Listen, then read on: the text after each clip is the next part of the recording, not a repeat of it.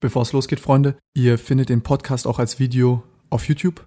Der Link ist unten in der Beschreibung. Was geht ab, Freunde? Ich bin's, Tim. Willkommen zu einer neuen Folge Podcast. Heute ist Martin Frost zu Gast bei uns. Der junge Mann hat ein sehr beachtliches kleines, ich nenne es mal Darknet-Imperium aufgebaut mit über 41 Millionen Euro Umsatz in vier Jahren. Mit zwei Komplizen haben sie eine Art Handelsplatz gecodet und erstellt fürs Darknet, wo fast nur Drogen gehandelt worden sind und so ein paar noch so Phishing-Scams und so Kreditkartenzeug und was weiß ich was, wenn ich mich recht erinnere. Wir werden heute über viele Dinge sprechen. Wir werden sprechen über seine Haftstrafe, die, jetzt, äh, die er jetzt erhalten hat, die neu ist. Wir werden sprechen über Cyberkriminalität grundsätzlich. Was geht da gerade ab? Wie sind die Behörden ihm auf die Schliche gekommen? Vor allem auch ganz interessant, wie die Beweislage ausgesehen hat und wie sie ihn gebastelt haben. Weil ich glaube, bei Cybercrime denken sich alle Leute, man ist übel sicher und man hinterlässt keine Spuren. Dabei hinterlässt man massenweise Spuren und die Polizei mittlerweile ist nicht mehr in der Steinzeit, sondern die haben auch sehr krasse Methoden, die Leute zu catchen. Und noch über das ein oder andere Thema. Äh, ihr habt unten die Timestamps, dann seht ihr, worüber wir genau sprechen, falls es euch interessiert. Viel Spaß mit dem Podcast und danke fürs Zuschauen.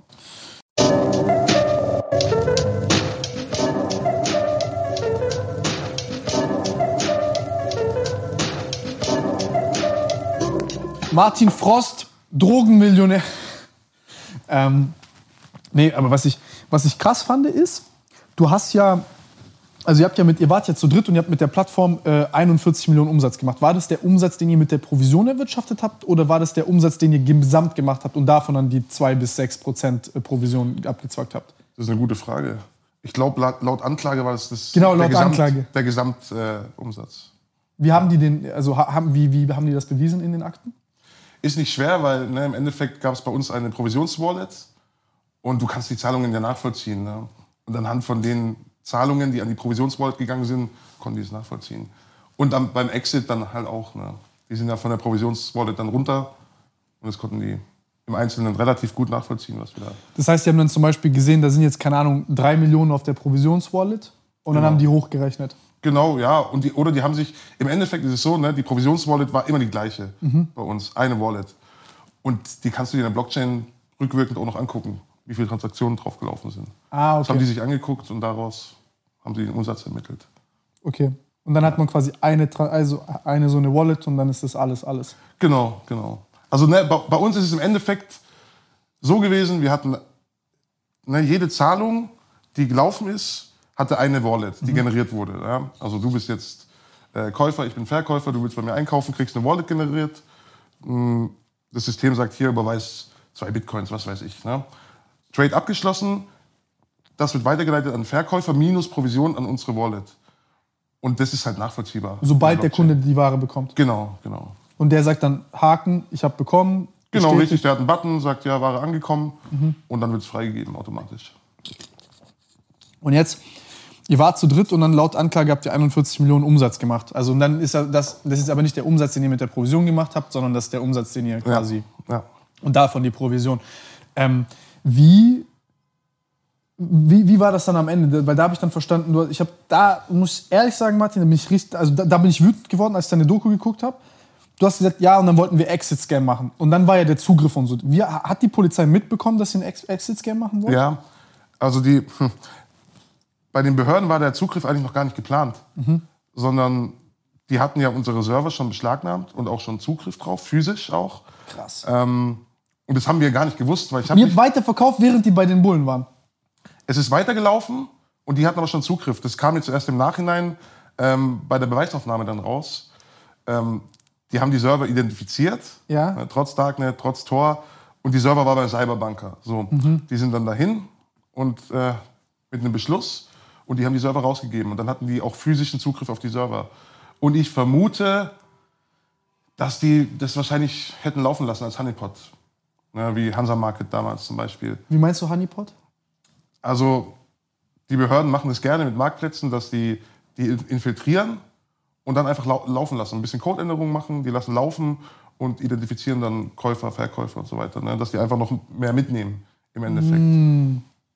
Gibt es auch Beispiele. Hansa Market ist ja so das berühmteste Beispiel. Wie lange haben die das weiterlaufen lassen? Bei Hansa Market, das war 2017, da wurde Alpha Bay ab. Das haben die eigentlich schlau gemacht. Also A- Alpha Bay war so der größte Marktplatz und Hansa Market so der zweit-, drittgrößte damals. So. Und die Behörden haben dann beide infiltriert. Hansa Market, äh, Alpha Bay haben die ausgemacht, direkt runtergenommen. Und Hansa Market haben die aber übernommen. Und dann sind Davor natürlich, schon. Zu, ja, davor schon, genau. Und dann sind natürlich alle, die bei Alpha waren, rüber zu Hansa und haben die ein paar Monate noch laufen lassen und haben 10.000 Leute identifiziert damit. Muss ich mal überlegen. Interessieren die sich so krass für die Käufer? Also wenn die jetzt kleine Nee, Mengen haben? Nee, ich, Also wenn, die, wenn die jetzt jemand, keine Ahnung, für 50 Euro sich da ein bisschen Gras kauft. ja, es ist halt die Frage, wenn man, ich denke, das nehmen die noch mit in so einem Fall. Ne? Dann, also ich weiß, dass es Vorlagerungen gab, auch wegen kleinen Mengen. Was? Ja, ja. Ähm, Das ist so eine wegen- Verschwendung von Zeit und Energie. Ja, also ich sehe es auch so. Ich finde nicht, dass man, die, dass man die Konsumenten kriminalisieren sollte. Gerade bei Gras nicht. Das lähmt die Justiz, das lähmt die Polizei, das kostet unser Geld ne, im Endeffekt. Aber das nehmen die halt mit. Ne. Aber ich glaube, wenn es um Darknet-Ermittlungen geht, so wirklich, dann geht es um die Plattformen und Verkäufer. So, ne. Halt Leute, die Fett einkaufen. Also Oder Leute, die Fett einkaufen, wo man dann den Verdacht hat, okay, der, der resellt auf der Straße zum Beispiel. Und ähm, wie war das jetzt bei euch mit dem Exit-Scam? Wie haben die davon mitbekommen, dass ihr den machen wolltet? Ja gut, die hatten den Marktplatz ja sowieso unter Beobachtung und die haben dann gesehen, ne, im Endeffekt der Exit-Scam ohne herrenhafte Aktion, ne, brauche ich nicht sagen, habe ich schon ein paar Mal gesagt. Aber im Endeffekt ist es so gelaufen, dass wir aufgehört haben, auszuzahlen von der Pro also an die Verkäufer, Einzahlungen aber noch erlaubt haben. Und das siehst du in der Blockchain. Und wenn du Serverzugriff hast, sowieso. Das haben die gesehen. Über welchen Zeitraum habt ihr gesammelt, das Geld? War das eine Woche, zwei Wochen, drei Wochen? anderthalb Wochen, sowas müsste es gewesen sein. Ich weiß nicht mehr genau. Ein, zwei Wochen, irgendwie so um den Dreh. Und ähm, die haben das dann halt gesehen und die haben gedacht, wir wollen uns aus dem Staub machen, haben irgendwie von den Ermittlungen Wind bekommen. Deswegen haben die dann auch den Zugriff gemacht, relativ schnell. Also das war nicht geplant so. Ah, die kannten eure Ein- und Auszahlungsrhythmen. Genau. Schon. Alter, krass. Ja, die hatten alles. Also als die uns verhaftet haben, hatten die alles. Die wussten, wie die Datenbank heißt und so. Und ich, wir konnten uns da auch keinen reinmachen. Wie- Woher wussten die das alles? Im Nachhinein ist es jetzt klar, weil die halt Serverzugriff hatten. Ähm, aber die haben alles gewusst. Also, Krass. Und ähm, wegen dem, wie, also die waren anderthalb Wochen, nachdem ihr den Exit-Scam eigentlich machen wolltet, waren die schon ja, also anderthalb Wochen, nachdem wir eingeleitet haben quasi, also nachdem wir gesagt haben, okay, wir zahlen nicht mehr aus, war dann der Zugriff. So um den Dreh muss es gewesen sein, ja. Ähm, und daher kommt dann auch diese, über das, was wir vorhin geredet haben, kann, ist es okay, wenn wir das hier reden? Auch alles, wenn wenn irgendwas Also- geschnitten werden muss, sag einfach. Frag nur, wenn ich was nicht beantworten will, dann Okay, okay. nicht, aber alles cool. Wegen, wegen dem Geld, was du gesagt hast, was du denen, du hast denen ja Zugriff gegeben, als sie dann dich ähm, auf dein Bitcoin-Wallet. Genau, genau. Also sie sind ja gekommen und haben gesagt, ey Martin, so jetzt hier, wie sieht's aus? Oder Herr Frost sagen die eher. Ähm, und du hattest 8 Millionen Euros auf deinem Bitcoin-Wallet. Genau, also damals der. Gegenwert war damals 8 Millionen Euro. Ähm, und die wussten, wo die Bitcoins sind, auf welchem Wallet. Ne, das wussten die. Aber die sind halt nicht rangekommen, weil die Private Keys waren auf meinem Rechner und der Rechner war verschlüsselt. Und so war es auch bei, dem, bei einem Mitangeklagten. Ähm, der hatte auch denselben Wert in Bitcoins. Ah, 8 und nochmal 8. Ja. Ach du heilige Scheiße. Und ähm, die sind halt nicht rangekommen. Das war verschlüsselt mit TrueCrypt. Ihr wart ja drei aber. Ja, der eine ist aber, Aber vorzeitig. vorher vorzeitig ausgestiegen. Deswegen war der bei dem Exit nicht mehr drin. Deswegen, Aber diese 8 Millionen sind eigentlich das Geld, was ihr über den Exit aufgesammelt habt. ja, ja. Das war jetzt keine Provi oder so. Auch, auch, aber der Großteil. Genau, das sind 96 Prozent oder 95 Prozent Ja, ist ja. ja Ding. Ja. Okay. Und ähm, ja, das war halt so das Ding, das hätten die, also das hätten die auch nicht aufgekriegt. Haben die selber im Verfahren gesagt, die, die BKA-Beamten, das kriegst du nicht auf. Das ist verschlüsselt mit TrueCrypt 7.1a, das ist auditiert. Das kriegst du heutzutage nicht auf. Und ähm, wir haben dann aufgemacht. Also ich habe aufgemacht und der andere auch. Eigentlich alle haben aufgemacht. Ne? Wie, wie, wie läuft sowas ab? Also, wenn du dann dort bist und du sagst, dann sagen die ja so, ey, okay, du kriegst jetzt, also wie, wie, wie pressuren die dich da rein, dass du das aufmachst? Gibt ja Le- Leute, die fragen, Katar, wo ist dein Gold? Ja, die fragen mich auch immer, wo sind die Bitcoins? Das ist so die Standardfrage. Hast du noch, wo ist es? Ähm, ja, im Endeffekt, ne, am Anfang ist es alles so ein bisschen unübersichtlich. Du wirst da verhaftet. Dann probieren die auch so die Situation so ein bisschen natürlich auszunutzen und sagen, hey, komm, sag Bescheid, gib uns die Passwörter und so, ne, vor Ort. Dann passiert doch nichts und so. So geben Ja. die das, Ge- so das Gefühl, dass dann alles wieder so schnell vorbeigeht. Ne, aber ich habe halt am Anfang nichts gesagt. Ne. Ähm, Ja, das sind richtig harte Taktiken, die die da machen. Also am Anfang, Ich glaube, ne, man muss sagen. halt auch immer, ne, so klar, aber bei allem, was man macht im Leben, glaube ich, sollte man nicht überstürzt handeln, sondern Ja. sich erstmal irgendwie so einen Break gönnen und mal überlegen, was man macht jetzt. Ne? Ähm, weil du weißt ja, da, wir wussten da noch gar nichts im Endeffekt. Pol der Job von der Polizei ist, dich festzunehmen. Und wenn sie dann noch irgendwelche Beweise finden oder so, ist eine Sache, aber dich dann so ein bisschen auf diese Situation auszunutzen, damit du dich um Kopf und Kragen redest, ist ein bisschen, wer Kafka gelesen hat, weiß es, äh, oder die Erfahrung selber hatte, äh, die kommen dann halt rein und dann nutzen die diese Situation, dass du dich schuldig und eklig fühlst um Ja. dir den Kopf zu ficken und dir dieses Gefühl schnell wegzunehmen, indem du jetzt voreilig Ja, handelst. ich fühle mich schuldig und eklig im Nachhinein, aber das ist halt das, das Problem an solchen Taktiken. Ich bin auch wirklich keiner Ermittlungsbehörde böse oder so irgendwie. Die waren eigentlich alle ganz korrekt. Das Problem ist aber, wenn du solche harten Taktiken fährst, passiert es halt oft, dass Leute in der Situation, die jetzt psychisch irgendwie nicht stark sind, irgendwelche Sachen zugeben, die die gar nicht gemacht Ja, haben. das und das ist halt ein Riesen, das ist halt ein Riesenproblem. Und das Weil- verfolgt weil dich so- bis zum Ende. Natürlich. Du hast doch da gesagt, du hast doch da gesagt, dass Du hast da gesagt, das kommt dann vor Gericht nochmal und das wirst du nicht los. Ja. So, und das wird sich auch in der Strafe äh, dann niederschlagen irgendwann.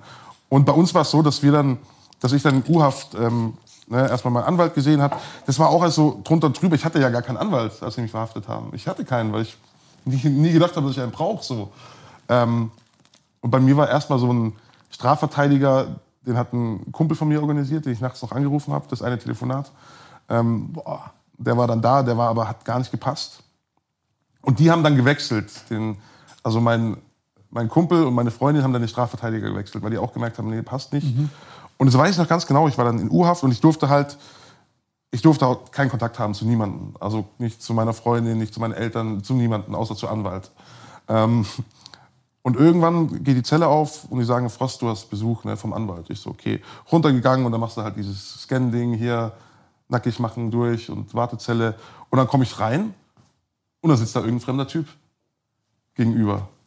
Und ich denke mir so, hä, wollen, ich denke, das ist irgend so ein Spielchen, ne? So, wer sind Sie überhaupt? Und der sagt, ich bin Ihr neuer Anwalt. Ich sage, nee, ich kenne Sie nicht. Und der hatte aber handgeschrieben von meiner Freundin einen Brief dabei und von meinem Kumpel. Und dann bin ich mit dem das erstmal durchgegangen. Ne? Du musst ja erstmal gucken, Akteneinsicht, äh, was wissen die, was wird dir vorgeworfen eigentlich. Ne? Du kannst auch nicht dein Handy einfach zücken und so fragen, ey, so ist es der wirklich? Und dann sagt dir deine Freundin oder dein Homie, ja, ja, das ist der alles gut, Digga. Ja, Sondern du bist dort paranoid as fuck, Digga. Voll. Ich war wirklich, ich bin da reingekommen und war erstmal komplett paranoid, weil da ein Typ sitzt, den ich noch nie gesehen habe. Du denkst dir, du weißt ja auch nicht, wie das läuft, ne? Du kennst ja die krassesten Geschichten, dass die was weiß ich was für Dinger machen mit dir und ich denke, die wollen mich irgendwie verarschen, ne? Und Gott sei Dank hat er handgeschrieben dabei. Ich habe die Handschriften auch erkannt und so, und dann war alles cool. Ähm, durfte die Briefe aber nicht mitnehmen, ne? Hat mir nur gezeigt, darfst ja nichts mit auf Zelle nehmen und so. Ähm, und dann war gut und dann habe ich mit dem das auch besprochen und dann haben wir auch relativ schnell entschieden, ähm, dass ich aufmache. Also die Behörden wussten sowieso schon alles. Und eine Konsequenz, wenn ich zumache, ist, ich bleib drin. Also das ist Fakt schon mal. Da Weil du es dann noch drin. wegschaffen kannst und weil. Also, Genau, du hast dann Verdunklungsgefahr und die kriegst du nicht weg. Weil die natürlich davon ausgehen müssen, dass wenn ich rausgehe, ich mal die Private Co- Coins, äh, die Private Keys von den Wallets noch irgendwo hab und dann das Geld in Sicherheit bringen. Ne? Was wäre aber du jetzt, also nur dumme Frage, deine Freundin kommt, du sagst ihr das, dann schafft die das außer Landes und dann sind da noch die Hälfte drauf und dann kommen die wieder zurück. Hätten die das mitbekommen? Ja, Ja, wie? die, die, die kennen ja die Wallet und das kannst du in der Blockchain nachverfolgen. Sie sehen, dass da eine Transaktion Genau, das siehst du ganz genau. Auch auf welche Blockchain-Wallet und so. Und das ist auch mit der Grund, warum man dann so eine, so eine Sperre kriegt und mit niemandem kommunizieren darf. Weil Mm. die natürlich dann Angst haben, okay, die lässt irgendwie, ich sag meiner Freundin, bring die Bitcoin zur Sicherheit oder whatever. Ne? Und das ist halt so der, der Grund, warum die das dann machen, ne? warum du mit niemandem Kontakt haben darfst. Ich durfte Briefe schreiben, aber das dauert zwei, drei Wochen, bis die kommen, weil das über die Staatsanwaltschaft geht. Meinem werden Fall. auch gelesen. Ja, die wird von der Staatsanwaltschaft gelesen und weitergeleitet oder halt auch nicht. Und das nutzen die, das ist nämlich auch sowas, das nutzen die, wenn du da eine Scheiße schreibst, das nutzen die natürlich auch. Also die Staatsanwaltschaft nutzt das dann natürlich auch im Verfahren. Ne? Da muss man schon aufpassen. Ähm, Bei uns war es dann relativ unproblematisch, weil, wir, weil ich dann ja eh gesagt habe, ja, ich mache ein Geständnis und ich mache auf. Damit war das Thema dann erledigt. Wenn nicht, wäre ich aber jetzt noch drin. Und das ist auch so die Sache, ne? die Leute sagen immer, Mann, ich kenn's ja alle, ich wäre gesessen, dann wäre ich halt länger gesessen, dann wäre ich Millionär.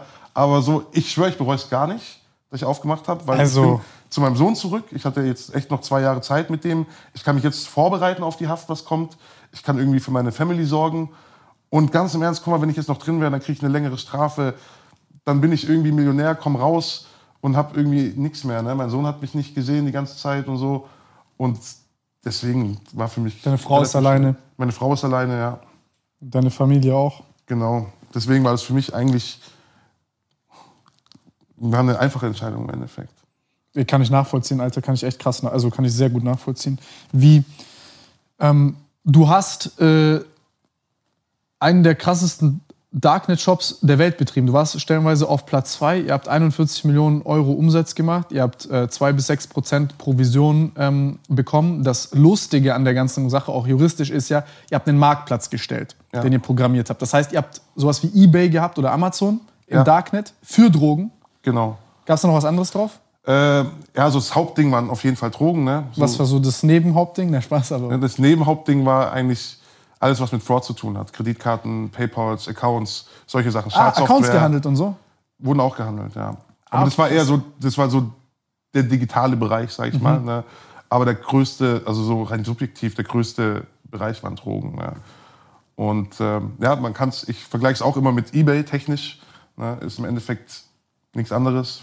Wir haben Käufer, Verkäufer, wir bringen die zusammen. Wir machen die Treuhand im Endeffekt ne? ähm, und nehmen halt Provision dafür, für, dafür, dass wir dieses das technische Umfeld stellen im Endeffekt. dass der Bewertungen bekommt, das Geld Genau, freigegeben wird, wenn genau. die Bestellung da ist, um für Sicherheit, Trust und Co. zu sorgen. Vor Genau. allem im Darknet, wo ja jeder denkt, so, ach, gebe ich dem jetzt das Zeug, was kriege ich da? Kriege ich, krieg ich überhaupt was? Ähm, und ihr habt das wie viele Jahre gemacht? Vier Jahre ungefähr. Wie alt warst du, als du angefangen hast? 26? So alt wie ich jetzt. Mhm. Das heißt, würde ich jetzt anfangen mit bisschen Darknet-Dribbelei. Ähm, was, ich mich, was ich mich frage, ist jetzt normalerweise kommt jetzt immer diese Diskussion und Leute fragen dich, ja, wie bist du so geworden? Hat deine Mutter nicht hingeguckt? Hat dich vor den Fernseher gesetzt? Oder bei Henke, als sie zu dir gekommen ist und gesagt hat, oh mein Gott, du hast Darknet, du bist rein übel der Hacker und so. Und ich denke denk mir so, Digga, der, der erzählt gerade darüber, als hättest du das fucking FBI gehackt. So, nein, ich kenne es auch. Ich habe früher auch als Kind mal hin und wieder so auf, auf dem Darknet abgehangen, einfach nur so, weil ich es halt spannend fand. Also genauso wie du es erklärt hast eigentlich. Das ist halt so verboten, also ist es cool. Es ist wie so GTA Vice City damals Ja, so. ja. Wie jeder angefangen hat, GTA zu spielen. Uh, das ist das Spiel, was du als Kind nicht spielen darfst, also machst du Genau, es erst genau. recht. Und so was Tor, so du hast ja nicht, du gehst ja nicht hin als Kind. Ich habe mir auch nicht gedacht, ich bestelle mir jetzt Drogen oder ich hole mir einen Auftragskiller oder so, sondern ich will halt sehen, ey, wie sieht denn dieses kriminelle Ding aus? Ja. Weil du bist ja im Komfort deines Zuhauses und du weißt, du kommst da easy hin. Genau, genau. Und das ist nämlich genau das. Du bist im Komfort deines Zuhauses. Ne? Du bist da früher noch im Kinderzimmer und so, oder? Dann bist du in deinem Büro und das ist ja alles irgendwie auf dem Bildschirm und weit weg. Ne? Und ich glaube, so kommt man auch, also auch ganz viele, mit denen ich jetzt rede, die aus der Fraud-Szene kommen und so, ähm, die sagen mir genau das Gleiche. Die sagen, ja, Mann, bei mir ist auch so irgendwie. Weil das eher so ein, wie so ein Spiel ist und das eher so ein, es hat so einen geheimnisvollen Charakter irgendwie. Und mich hat das voll gecatcht damals, also komplett. Und ich bin da halt voll versunken drin. Ich habe so angefangen mit in der Fraud-Szene, wie eigentlich fast alle, ne? so Crime Network und so die Sachen. Tutorials lesen, bisschen Tutorials, gucken. voll Tutorials, ey. Ich habe gesuchtet Tutorials damals. Aber das ich, fand ich auch übel interessant. Du hast halt dann, nicht weil ich das machen will, sondern du siehst dann, ah, Passwörter. Ich habe zum Beispiel immer gedacht, die hacken Passwörter. Dann habe ich gesehen, ah nein, im Endeffekt sind es nur Phishing-Schemes. Genau, genau, das ist auch so ein Vorurteil. Passwörter, keiner hackt von 200.000 Leuten Passwörter. Das ist halt im Endeffekt meistens Phishing oder es werden irgendwelche Datenbanken gehackt von, Von wie jetzt richtig ja, hardcore. wie jetzt Twitch oder sowas äh, Ja. zuletzt. Und, ähm, und das ist halt das Ding. Am Anfang liest du nur und irgendwann, ich meine, man kennt es ja von jeder Situation, du verlierst so dieses, das ist nicht mehr so schlimm, du verlierst die Berührungsangst. Das ist normal. Ja. Und dann und bei Wall Street Market war es bei mir so und bei den anderen beiden auch, das weiß ich, dass wir das ehrlich eigentlich aus so einem technischen Ding rausgemacht haben. Wir haben nicht gedacht, dass wir groß werden und Geld verdienen, weil so am Anfang es gab Alphabay, es gab Dream Market, Konkurrenz war groß und vor allem Darknet, die Leute gehen nicht auf irgendeinen so neuen Marktplatz. Nein. Ne? Das macht kein Mensch. So ist ja so ein riesen Trust-Ding auch. Ähm, und am Anfang war das für uns wirklich so dieses technisch. Wir haben auch ein Jahr irgendwie ne, programmiert und, und dann viel getestet und neue Funktionen und so. Und, und irgendwo davor habe ich halt das beiseite geschoben und, und nicht mehr dieses Gefühl gehabt für legal, illegal. Scheißegal war mir das damals. Ne? Wirklich. Ich habe mir da gar keine Gedanken gemacht. Ich wusste natürlich, ich bin ja kein Idiot, ne? Drogen sind nicht legal, klar. Aber das habe ich, für mich war das eine Grauzone. So, und ich habe das am Anfang mal, okay, jetzt machen wir das und dann habe ich das weggeschoben. Man hofft so ein bisschen insgeheim, dass es doch nicht so illegal ist, wie man denkt, weil es so. Nee, ich habe mir das wirklich auch nicht so schlimm vorgestellt. Es gab keine, gab nie, habe nie gehört, einer irgendwie groß. Ich hab, wobei ich habe mich damals auch nicht so mit anderen Marktplätzen beschäftigt. Man macht halt so, ne? Man macht halt so und dann ist man in seinem Film einmal zurechtgelegt und dann fährst du durch und wir haben halt viel gearbeitet. Ne? Also es ist halt du hast gar keine Zeit, so darüber nachzudenken, Nein, weil du bist so in dem Stress vom ohne Geschäft. Scheiß. So du kennst es ja. Ne? Ja, safe, safe. Ich will das jetzt nicht genau, irgendwie gut reden oder irgendwas, aber das ist halt auch ein Geschäft, wo du Energie und Zeit reinstecken musst und Arbeit. Und ich habe ja immer Ich nebenher finde noch es auch wichtig, das so zu reden, ne? Dieses Ganze, dass es scheiße war, dass man Scheiße gebaut hat und dass Nein, man das hier wissen nicht wir alle. Ich hab- findet. ich hab Scheiße Darüber gebaut. kann man ja später reden und Ja. so, aber ich finde das, ja, ja, also keine Sorge. Ich habe mega, ich habe Scheiße gebaut, so kein Ding. Aber die Leute denken immer, und das ist nicht nur bei solchen Geschäften so, sondern auch im normalen Internet, die denken, du verdienst Geld mit nichts tun. Aber genau das Gegenteil ist der Fall. Bei jedem Geschäft. Und bei uns, ich habe ja immer noch gearbeitet nebenher. Ne? Und ich war damals auch noch jeden Tag im Gym. So, und mein Tagesablauf war irgendwie um vier, halb fünf aufstehen, Mails checken, Wall Street Market checken, arbeiten gehen, trainieren gehen und dann wieder arbeiten bis ein, zwei Uhr nachts. So war der Tagesablauf. Und Hast du als Elektriker oder was hast du gemacht? Elektriker, genau, habe ich gelernt. Und du hast halt gar keine Zeit, da so groß drüber nachzudenken. Und irgendwann, auf einmal ist Kohle da. Ne? Und natürlich tut man irgendwie so einen Erfolg von so einer Plattform. Du möchtest ja, dass es erfolgreich wird dann. Und natürlich nimmst du das mit. Ehrgeizig. natürlich misst du das auch monetär irgendwie, ist ja klar. Ne? Und klar, ne? und dann wirst du halt blind von dem Geld irgendwann. Bei uns war das ja wirklich so die letzten Monate, wo richtig viel reingekommen ist. Und dann sind wir gierig geworden. Das, also ist Fakt. Ne? Das blendet dich dann irgendwie und dann hast du die, dann denkst du dir, komm, das nimmst du jetzt auch noch mit. Und dann spielt Geld dann schon eine Rolle später. Ja, ja vor, vor, allem, vor allem bei dieser Provi, ne? Weil das kommt, das kommt ganze Zeit rein und das ist halt noch nicht so.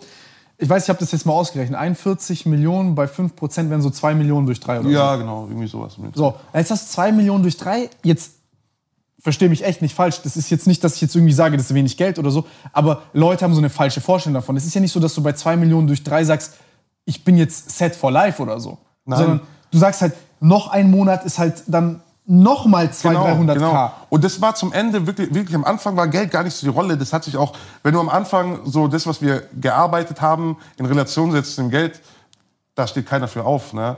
Ähm, und am Ende ist dann Dream Down gegangen und es kamen so viele Leute und dann haben wir, eigentlich haben wir aufgehört, weil es zu viel geworden ist. Wir haben es nicht mehr stemmen können. Der Marktplatz war dauernd down, wir wurden gedidos, zu viele User, wir haben es nicht handeln können. Wir mussten Moderatoren einstellen und es war, wir waren am Ende. Wir haben vier Jahre das durchgezogen und das war der Grund. Und dann haben wir halt gesagt, die, das nehmen wir jetzt noch mit, das muss sich lohnen. Ne? Ist keine ehrenhafte Aktion gewesen, sind auch viele Leute angepisst, verstehe ich auch. Ähm, Wäre ich auch, ne? wenn ich da gedealt hätte, safe.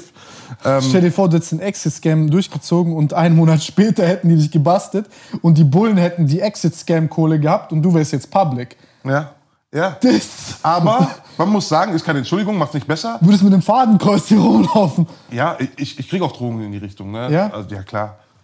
Also, Nee, also wir saßen auch gestern da, als wir das uns angeguckt haben. Wir waren so, ich habe so gesagt, ey, Reue und so. Ich war auch bei der Doku so ein bisschen zu viel Mitleidsschiene, weil das ist schon scheiße, was du gemacht hast. Auch bei dieser SWR-Sache habe ich es gar nicht gecheckt, sage ich ehrlich. Also scheitern und so schön und gut, aber du hast halt Scheiße gebaut so. Weißt du, was ich meine? Also da, ich finde es wichtig, darüber ehrlich zu sein. Ähm, ja. Und dann im nächsten Schritt kam dieses Exit-Scam-Ding. Ich war so da und ich habe so gesagt, was ein Penner. Ich war wirklich Ja, ja, richtig ich. ausgerastet. Ich verstehe das auch. Ja, ja.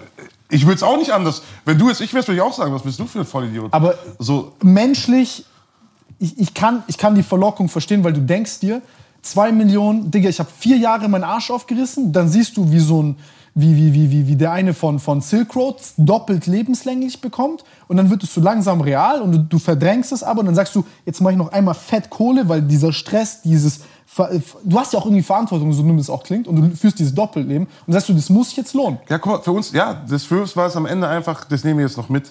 Und Ja, ja. so, bei Gott, das war eine Scheißaktion. Und ich wäre genau, ich wäre auch angepisst. Aber man muss sich immer fragen, ne, und das ist das Problem im Internet, du bist halt anonym oder vermeintlich anonym. So, du denkst dir dann, ich nehm's mit, wen juckt's? Ja, alle wären Ehrenmänner, hätten es Ne? nicht gemacht. So, und ja, wir sind alle, jeder, der jetzt sagt, ja, du Wichser und so, klar, würde ich auch sagen. Aber überlegt euch selber, ob ihr es nicht auch gemacht hättet. Wenn da Millionen auf dem Tisch liegen, werden viele schwach. Und sowas bei uns halt auch, das ist Fakt. Aber warte mal kurz, das, was ich gerade gesagt habe, das ist ja so geworden. Also die haben ja die Exit-Scam-Kohle, ist ja bei den Bullen. Die ist bei den Bullen, ja. Das check ich ja jetzt gerade erst. Die Exit-Scam-Kohle ist bei der Polizei. Aber selbst wenn nicht, wäre die halt bei uns. Krass, dass es ehrlich ist. Also das finde ich heftig, weil du hättest jetzt auch sagen können so, nee, die Bullen haben es genommen, ich habe gar kein Exit-Scam gemacht, sondern es hat halt gedauert mit der Auszahlung. Weil anderthalb Wochen ist schon noch, wo du so ein bisschen bla bla bla machen Nee, kannst. ja, das wär, erstens wäre das auch rausgekommen, glaube ich. Ja. Ne? Und zweitens, im Endeffekt für denjenigen, für den Verkäufer macht es keinen Unterschied, ob das bei mir ist oder bei der Polizei, ist weg. So, und es ist halt so. Ja gut, aber du hättest ja, du hättest ja Bull, den Bullen in, in den Schuhe schieben können, sagen so, ja, der, die Polizei hat halt so. Aber ich glaube, das wäre schwer. Ja? Ne, Ich meine, die wissen ja auch, was gelaufen ist, die Polizei. Ja. Also selbst wenn ich das wollte, wäre es, glaube ich, schon schwierig, Okay. das zu sagen. Ähm, aber man muss sagen, bei uns, in unserem Ja, Fall... Ab vor der Ehrlichkeit auf jeden Fall. Ja, ich meine, das habe ich gemacht, das gehört dazu, genauso wie das Wall Street Market. Ich kann jetzt beides scheiß Aktionen, ne? Aber was soll ich jetzt sagen? Ich habe es so gemacht, wir haben es alle drei so gemacht oder zwei. Der, einer ist ja vorher ausgestiegen. Ähm, ne? Du hast das Geld noch mitgenommen und dann wirst du schwach. Und so war es halt, so Fakt. Ne? Und du bist dann natürlich auch, du siehst ja nicht, wen du beklaust. Deswegen ist es einfacher. Das hört sich doof an, ist aber so. Deswegen ist es auch einfach, ja. so einen Marktplatz zu führen. Weil du denkst, du hast keine Opfer, du denkst, es ist abstrakt, du drückst ein paar Dinger, das ist nicht reell. Ich vergleiche das immer mit so einem Drohnenpiloten. Ne? Einer sitzt in Rammstein, der, der hat so eine Drohne, der drückt auf den Knopf, zehn Leute tot. Der ist nicht neben geht, dir, ne? Ja, weißt du, der geht abends nach Hause, isst mit seiner Family, alles cool. Wenn du dem aber einen Typen hinstellst und eine Waffe in die Hand gibst, sieht die Sache anders aus. Und das ist das Problem bei so Internetkriminalität. Das kann man sich ganz leicht wegreden. Ey, darüber habe ich. Ähm, wir können ja gleich mit der Story und so weiter machen. Aber das, das war ein riesenfetter Punkt, den ich mir auch überlegt habe. Das hat ja diese Frau, die da drin war, in der Doku hat ja auch gesagt, dass äh, Cyberkriminalität irgendwie um 2000 Prozent, keine Ahnung, in welchen Zeitraum gestiegen ist. Ne? Und was ich, was ich, was ich heftig finde, ist genau dieser Gedanke, weil ich bin, bin hier und in Montenegro aufgewachsen, mehr oder weniger, weil dort in meinem Sommer, und da habe ich halt auch so, ich sag- sag's mal, dieses normale kriminelle Umfeld gesehen. Und jetzt habe ich auch so mit dem Podcast und sonst auch so mit ein paar Leuten zu tun gehabt, die es im Internet machen. Und dann kennst du halt auch so noch über ein paar Ecken irgendwelche Leute. Ähm, und die Psyche und wie die Leute ticken und wie die sind, ist schon ganz anders. Komplett. Ja. ja. Also das sind zwei Welten. Cyberkriminalität und sag ich mal, echte Kriminalität auf der Straße. Was heißt echte? Das ist ja auch echte Kriminalität. Ne? Ähm, aber so Straßenkriminalität, Leute, die, die physisch verkaufen und das ist, die sind ganz anderen Du, bist, du wirkst jetzt nicht wie einer, der normal kriminell geworden wäre. Nee, ich, ich habe ja auch. Guck mal, ich habe auch nicht so diese typische Vergangenheit, die oft, ne, oft wird ja irgendwie so die Frage gestellt, ja, wie ist es dazu gekommen, dass du so geworden bist? Wie du das sagst, ne? Aber es ist so, das ist also diese Frage, die gestellt wird. Also ich habe ich bin wohlbehütet aufgewachsen, habe eine gute Schulbildung, habe immer Geld verdient, so. Aber genau das meine ich. Ich glaube nicht, dass das die entscheidende Frage ist, sondern die Nein, Frage ist es ist die nicht. Umstände, dass du aus deinem scheiß Kinderzimmer so viel Geld verdienen kannst, ohne Genau. irgendjemandem Genau. zu schaden. Richtig. Also zu schaden. Genau, genau. Und du siehst es ja nicht. Und das ist nämlich die Gefahr an der Geschichte. Und ich bin ja auch wirklich, ne, ich, ich bemühe mich da auch wirklich um Prävention und bin da auch ähm, in Kontakt mit vielen Leuten. Und die sind alle jung, Mann. Und die machen alle. Das ist genau das. Du kannst theoretisch aus deinem Kinderzimmer richtig fett Kohle verdienen. Und dann heutzutage haben wir Netflix, hier How to Sell Drugs Online Fast. Das ist auch noch cool. Das macht die ganze Sache noch irgendwie cooler und so mehr Gangster. Und wir wissen ja alle, wie wir waren mit, mit 17, 18. Geil. Ja, und du musst nicht mal dich rausbewegen. Und das ist gefährlich an Cybercrime. Und das, hat, das haben auch die Behörden jetzt erkannt. Deswegen geben die ja Vollgas jetzt in die Richtung. Vor fünf, sechs Jahren hätte ich gesagt, bei uns ne, bist du froh, wenn die ein iPhone ankriegen. Aber mittlerweile haben die sich schon, sind die schon krass Die haben ja auch dieses israelische Unternehmen gekauft, damit die iPhones knacken können und so. Das waren ja die einzigen, die das können oder konnten. Und das ist ja auch so ein Katz-und-Maus-Spiel. Und ich glaube auch, was, was aber auch ich zum Beispiel als Kind hatte, als ich das mir so angeguckt habe, alles, du hast schon sehr schnell dieses Gefühl von, was auch ähm, in dieser Doku von äh, Shiny Flakes, hast du wahrscheinlich safe gesehen und wirst auch tausendmal drauf au- angesprochen, ähm, der gibt ja so dieses Gefühl, hat die Bullen sind eh zu dumm, um das alles zu checken. Ja, Und das ist auch was Gefährliches. das finde ich gefährlich. Also, ne, ich. Shiny Flakes. Ich halte die Doku für echt schwierig, so. Weil das ist natürlich schon die Zielgruppe, ne, auch eine junge Zielgruppe, die das guckt. Und in der Doku war es halt so, dass er. Gibt so den Vibe, dass er, wenn er es richtig gemacht hätte, eher Genau, das war Glück, wäre. so im Endeffekt ist der ist, Ja. so, das ist der Tonus, das ist Glück irgendwie gewesen. Ihr hattet Trotz. Muss man aber auch sagen, es gibt, also ich fand, ich fand das schon lustig, als der, der ehemalige LKA-Präsident da von Leipzig, die haben sich da so ein bisschen gebettelt in den Interviews. Das war sehr geil gemacht von, von Ja, aber er sagt, und da musste ich wirklich lachen, ja, wir haben uns mit viel Mühe die Code. Rechner aufgekriegt. Und im Endeffekt war ein Mülleimer ein Zettel mit dem Ding. Und das muss man, muss man schon, ne, ich meine, der flext genauso rum, der Typ. Das ist jetzt nicht, die hätten das nicht aufgekriegt. Also wenn er es richtig verschlüsselt hat und nicht da diesen Zettel hätte, dann hätten die es nicht aufgekriegt. Das muss man auch sagen. Also es ist kein krasser Aufwand von den IT-Forensikern gewesen, wie es der Herr da dargestellt hat, sondern da war halt ein Zettel im Mülleimer. Ne? Das muss man halt auch sagen. Aber die haben den ja vorher schon erwischt wegen Packstationen und so. Und die sind auch nicht blöd. Und das ist halt das Problem, dass auch viele in der Szene dann arrogant werden. Weil du denkst, du machst ein paar Jahre, passiert nichts. Du denkst, Polizei Steinzeit, habe ich damals auch gedacht. Ne? Ja, ja, ja. Ähm, und irgendwann klingelt's. So, und auch Shiny Flakes hat viel Scheiße am, am Hals jetzt. Ne? Und du musst dir überlegen, der ist relativ in jungen Jahren in den Knast gekommen. Der hat eine Mutter, die leiden alle richtig hart mit. Und das überlegt man sich vorher nicht. Das ist, glaube ich, das Thema. Und diese Doku finde ich schwierig, gerade wegen der Zielgruppe. Die Leute finden es geil. Ne? Das war ja dann voll gehypt. Ich, die ist auch wirklich gut gemacht, die Doku. Also wirklich top. Ich hab, hat auch war auch für mich echt Entertainment und ist natürlich auch interessant. Aber ich glaube, wichtig ist, wie man solche Themen echt einpackt. Vor allem, wenn, man, wenn es eine Real Story ist. Ne? Ich fand es dahingehend, ich finde, ich finde es, also ich finde das Gute an der Doku, dass die so extrem authentisch wirkt, weil der hat so seine überhebliche Art. Er ist auch irgendwie. so. Ich weiß auch von der Szene früher, er war auch in der Szene früher so. Ja. Genau so wie er im Video ist, war er früher. Aber genau das ist halt das, was ihm zum Verhängnis geworden ist. Ja, weil er gedacht hat, keiner kann ihm was. Ja. Und das ist nämlich, und da sind ja viele so unterwegs, nicht mal nur im Cybercrime, sondern überall. Aber das Ding ist halt, die Polizei kann Fehler machen. Aber du kannst ein einziges Mal einen Ja. Fehler machen. Weißt du, wie ich meine? Ja, ja, ja, ja, ja, ja, ja. Und dann ist vorbei. So. Weil das war ja bei dir auch so, du hast dir zum Beispiel ja privat von deinem Bitcoin-Wallet auf dein Konto überwiesen einmal. Genau, da war es aber so, die Coins waren eigentlich gemixt, Hm, okay. konnte aber nachvollzogen werden. Und es war im Endeffekt, ich weiß, ich glaube, das war Steam sogar.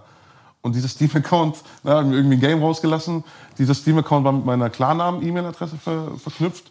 Und dann haben die halt natürlich TKÜs gestartet, also Überwachungsmaßnahmen. Ne? Aber das ist das, das ist das Interessante, was du gerade sagst, dieses einmal einen Fehler machen. Und das ist das, was zum Beispiel mich jetzt, ich war nie interessiert an der Sache, aber ich, du, ich weiß nicht, jeder, ich- hattet ihr wahrscheinlich auch davor, dass du dir so mal überlegst, ja, wenn ich jetzt, so wie so ein Rätsel, du bist jetzt ein, wie, was würdest du machen, wenn du ein Krimineller wärst? So, wie würdest du so dein Crime Enterprise machen? Weißt du, was ich meine, dass dich keiner erkennt und so? Genau, ich kenne das immer, kennst du dieses, ich habe früher immer dieses Autopsie geguckt oder dieses Ja, Zeug, ja. ne? Und dann denkst du immer, Mann, die Leute sind so blöd, ich würde es so und so machen. Genau, genau, Und so genau, will ich es genau. machen und dann erwischen die mich nicht. Aber wir sind alle Menschen, machen Fehler. Und es muss halt nur kleiner sein und dann. Du halt kannst ja nicht trainieren und lernen, bis du irgendwie das perfekt machst. Und beim Internet ist ja das, das Interessante so, das ist wie bei EncroChat zum Beispiel. Ähm, ich kenne es auch, dass mal so Leute dann so mir Handys gezeigt haben, ja, nach alle sechs Monate wechsle ich das und so komme ich da rein und das ist mein zweites Handy und das ist bombensicher. Du weißt aber nie, was dahinter steckt. Das ist das Riesenproblem. und dann frage ich den, genau, dann frage ich den, ja, aber woher weißt du, dass das safe ist? Bruder, das Satellitentelefon, das ist, das hat mir so ein IT-Typ erklärt, das ist echt. Das ist so. genau, genau, Und dann hört's genau, auf. genau. Und der checkt gar nicht, was es ist. Nein, genau das. Und das war mit EncroChat auch so. EncroChat, eigentlich eine coole Idee. Von der, ne, nur von der Idee her haben anscheinend 95% nur Kriminelle genutzt. Wurde ja auch echt krasse Sachen verhindert, damit, dadurch, dass die Behörden da interveniert haben. Aber ich finde die Idee von EncroChat und auch von Tor-Browser finde ich nicht schlecht. Weil natürlich, und da- das sehe ich heute auch noch so, natürlich will ich als Privatbürger vielleicht auch einfach Anonymität haben. Ne? Siehst du ja bei diesen roten Listen, das hatten wir gestern beispielsweise, die haben früher so Listen geführt, ähm, zu Vor-Nazi-Zeiten über Homosexuelle. Rosa-Liste hieß, hieß das. Ähm, und dann sind die 1933 den Nazis in die Hände gekommen. Was haben die gemacht? Gestapo und Ding, abgeklappert und die alle umgebracht und in KZs ja. geschickt. So, und es ist ja so, wir sind in der Gesellschaft, wir sind immer in Wandel. Was heute illegal ist, ist morgen vielleicht legal. Was heute legal ist, ist morgen illegal und du bist dann am Arsch. Und ich persönlich, mir macht es echt Sorgen, wie sich das entwickelt. Wir haben jetzt auch während der äh, Corona-Krise haben die dieses Überwachungsgesetz durchgewunken. Die Behörden dürfen jetzt relativ viel, sogar auf Verdacht, der muss sehr gut begründet sein, aber wir wissen ja alle, wie es läuft, dürfen die dich jetzt anzapfen und einen Staatstrojaner drauf spielen. Und Internetanbieter müssen bekannte Lücken offen lassen für die. Solche Sachen werden gemacht. Aber das ist, also das, das Apple hat das ja auch versucht mit Kinderpornos. Ne? Die haben ja versucht quasi zu sagen, ähm, weil es halt so ein Thema ist, was gerade gesellschaftlich relevant ist. Kinderpornos, Katastrophe. Aber du musst dir überlegen, äh, stell dir vor jetzt, ich weiß gar nicht, was die Quote ist für Kinderpornos. Wir alle haben die nicht.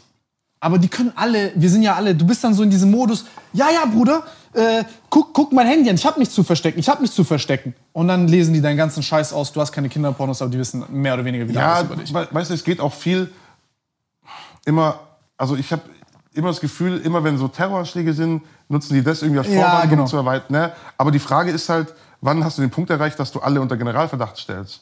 ne? alle deine Bürger. Und ich, ich bin immer noch ein Freund von Privatsphäre. Ich werde nie wieder was Illegales machen, so, ne? Also zumindest nicht in die Richtung. Wer weiß, ne, du weißt ja nie, was passiert. Vielleicht ne? mal schwarz fahren oder so. Vielleicht mal schwarz fahren oder so. Ähm, aber das ist schon schwierig. Und auch EncroChat ist ein ganz schwieriges Thema. Der André Miegel hat da ja auch mal was zu gesagt. Oder hat es ja auch bei seinen Mandanten geschafft, dass es nicht ausgewertet werden kann. Weil im Endeffekt haben die Behörden ja die Server, die in Frankreich standen, gehackt. So war's. Und die Ja, haben die haben dann, quasi einen illegalen Zugriff ohne Durchsuchungsbefehl drauf. genau, was? die haben die Server gehackt und haben dann ein Update aufgespielt auf alle Handys, sodass die mitlesen konnten. So haben die, so haben die EncroChat gebastelt im Endeffekt. Krass. Und es ist natürlich die Sache, ne? Und deswegen ist es auch schwer, ob man das als Beweismittel nehmen darf, weil es ja eigentlich. Die, die Behörden machen es dann halt immer über Umwege. Äh, man macht es international, in anderen Ländern geht es dann. Und dann kriegt man es irgendwie hin. Aber natürlich, wir müssen uns an die Regeln halten und die sollten sich auch an die Regeln halten. Ne? Das, und ich finde es schwierig. ja, an welche Regeln müsst ihr euch halten? Ja. Aber Steuern zahlen auf Drogengeld. Steuern zahlen auf Drogen, das ist ein anderes Thema auch. Ja, ja zum Beispiel.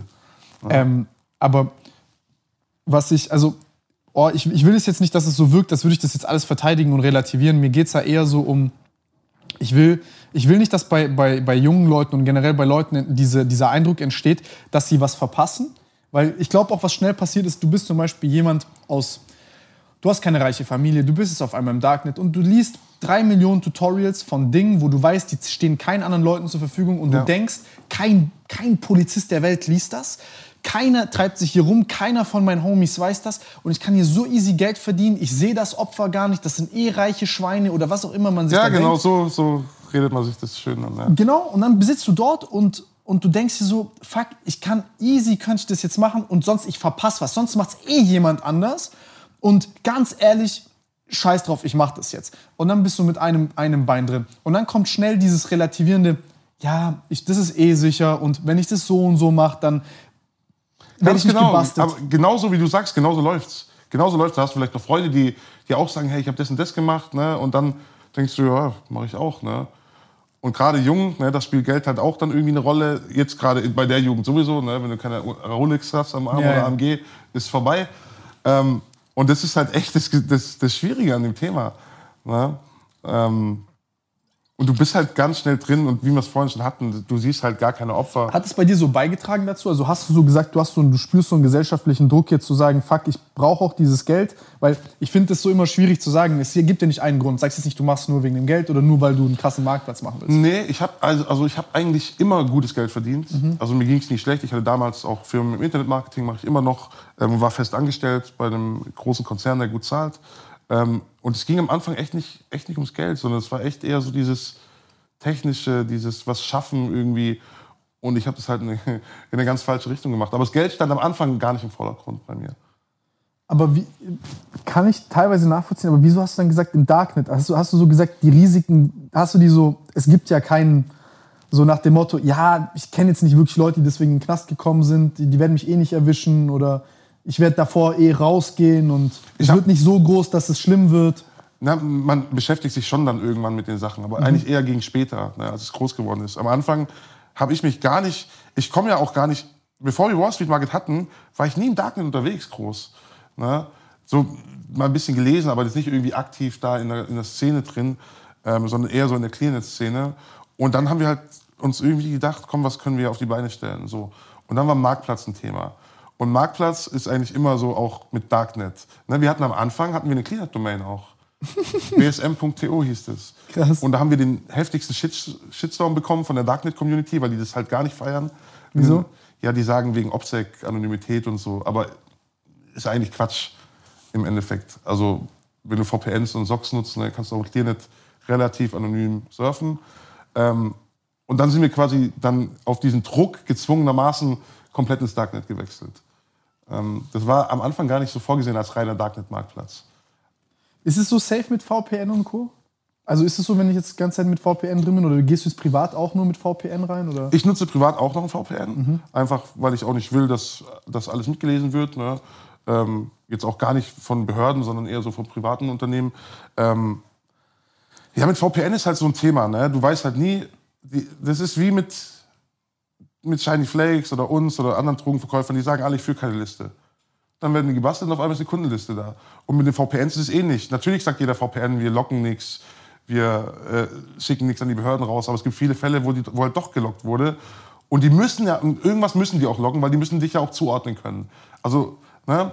Ähm, und selbst wenn du jetzt ein VPN nutzt, bei uns war es ja so, dass ein Mittäter die ganze Zeit VPN genutzt hat, der hat auch nicht geleakt, die haben ihn trotzdem identifiziert, weil die dann irgendwie sich den VPN-Server angeguckt haben und nachvollziehen konnten, wann war der online, wann ist der eingeloggt und so sind die auf den gekommen. Memory. Genau, Memory, ja. Und es gibt ein paar Anbieter, die sich in der Szene als safe erwiesen haben bis jetzt. Ähm, aber du weißt halt nie, das ist wie EncroChat, du weißt nie, wer steckt dahinter, wo sind die Server, sind die sicher, haben Behörden nicht vielleicht schon Zugriff, das weißt du alles nicht. Und weil die spielen auch die Games, die sind ja nicht blöd, ne? Wenn die irgendwie Zugriff auf einen VPN-Server kriegen, dann lassen die das laufen. Wie ist denn das jetzt, wenn ich jetzt. Bist du der Meinung, dass ich habe jetzt, äh, keine Ahnung, jetzt hast du deine ganzen Schweinereien von Pornos angeguckt, hatten wir ja vorhin kurzes Thema, ne? Man kennt es auf einmal drei Stunden deines Lebens, du hast übel die Erinnerungslücke, aber du weißt nur, dass du irgendwie auf Seite 40 warst von irgendwelchen Dingern mit ganz vielen Tabs offen und so richtig fette Gedächtnislücke plus Scham und, und, und äh, äh, Schuldgefühle. Ist es dann, loggen die das alles, speichern die das alles? Also die VPNs, sowas locken die nicht. Nein, aber ich, auch wenn du zum Beispiel ohne VPN reingehst. Was halt immer das Problem ist, ist, dass immer, egal wo du unterwegs bist, wird eine History erstellt, es wird, äh, es wird Tracking erstellt anhand von der IP auch, ne, dass dich wiedererkennen. Und das ist eigentlich so, dafür sind VPNs gut, dass du das quasi umgehst, ne, dass du einfach ein bisschen mehr Privatsphäre hast. Auch was so Werbetracking und so Sachen angeht. Und natürlich, viele nutzen es halt auch einfach, um Netflix zu gucken oder so. Ne? Gibt da irgendwie so ein paar Filme, die kannst du nicht mit deutscher IP äh, dir angucken, äh, solche Sachen. Aber ich glaube, ne, in der Szene wird halt mit, mit Szene-VPNs gearbeitet. Du kannst ja auch selber ein VPN aufsetzen auf einem eigenen Server, den du kaufst. Wir hatten auch SOX 5 aufgesetzt auf Servern, die wir selber gekauft hatten und auch VPNs am Anfang. Das wäre dann halt die sicherste Variante, sage ich mal. Aber auch da musst du halt wirklich sehr gute Linux-Skills haben und gucken, sind die Server sauber, ist da jemand drauf. Das können die Behörden auch mittlerweile so, dass du es eigentlich nicht merkst. Ich kann alles, was du kannst, nur noch besser. Ja, ist, ist so. Du brauch, klar, das sind, das sind Leute, die machen nichts anderes. Die, sind, die Behörden sind safe besser als ich, also offensichtlich. Sehr nur langsam. Langsam, ja, aber behäbig und die bleiben dabei. Und irgendwann, äh, die, die, können, die können schon viel mittlerweile. Ja, aber ist es so, denkst du jetzt beispielsweise, dass über uns, also keine Ahnung, das ist so eine Frage, die ich mir manchmal stelle, gibt es so eine gesammelte schöne Internet-History, dass jemand weiß, jede Schweinerei, die ich mir in meinem Porno-Browser eingebe, alles, was ich da jetzt äh, privat irgendwie am Rumschreiben bin und so, dass sie wie so eine kleine Tim Gabel-Akte haben oder, oder Martin Frost-Akte haben und so alles wissen, was du im Clearnet gemacht hast und das alles da richtig eklig sammeln? Also, auf, wenn kein Verdacht besteht, nee. Nicht sicher. nur die Polizei, sondern generell aus den ganzen auch Werbedaten Ja, abdecken und so weiter. Das ist ein Riesengeschäft. Also diese Daten sind ein Riesengeschäft. Du, Facebook, Amazon und so weiter, wie sie alle heißen, die, die speichern deine Vorlieben, die Google weiß. Es gibt ja auch zum, deswegen ist, sind Daten sind Gold wert, weil du halt mit Daten Retargeting machst. Ne? Äh, du gibst in Google ein paar Mal ein, ich suche eine Uhr und dann wird dir auf Facebook die Uhr angezeigt, weil der äh, sagt, okay, ich will, dass er vorher mal nach Uhr gesucht hat. Und klar, da wird ein Profil von dir erstellt. Das ist Fakt. Und es geht um Werbung im Endeffekt. Die sind Gold wert. Und auch auf der Pornoseite. Wenn du, wenn du auf X-Hamster dir hier immer auf dasselbe Thema einschepperst, Ah, gute, gute Seite. ja, sehr gute Seite. Dann kam doch jetzt eine Reportage auch von Funk. Ernsthaft? Über die Hintermänner von X-Hamster, ja. Auf jeden Fall, äh, die erstellen ja auch ein Profil von dir und dann kommt nur noch das auf, was du immer schepperst. Und nicht das, was dich nicht interessiert. Ne? Und das wird überall gemacht. Ich finde es, ich finde es aber irgendwie, ich finde es schade, weil du so auch nicht mehr über den Tellerrand hinausblicken kannst und die dich auch so ein bisschen in so eine, in so eine Echokammer reindrücken. Und auf der anderen Seite finde ich es auch irgendwie spooky, keine Ahnung. Weil dann ist irgend so ein Algorithmus, der meint, er weiß es besser als ich selbst.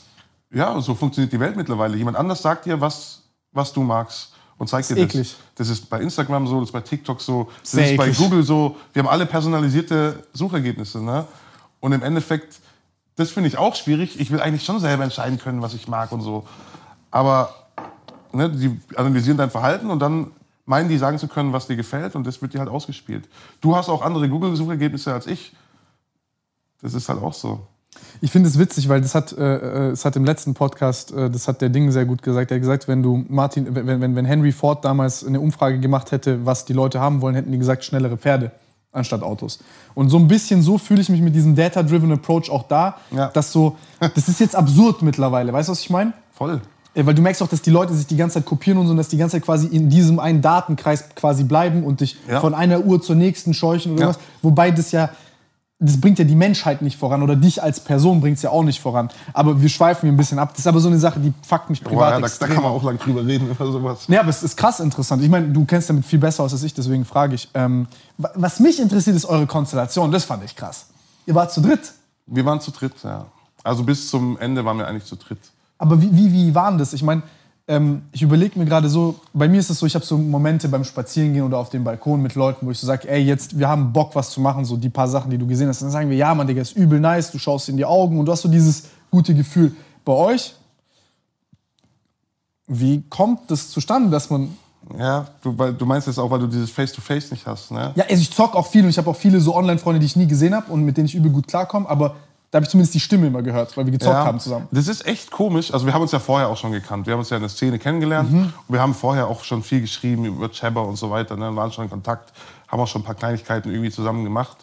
Und dann ist es, es ist ganz ähnlich wie bei dir.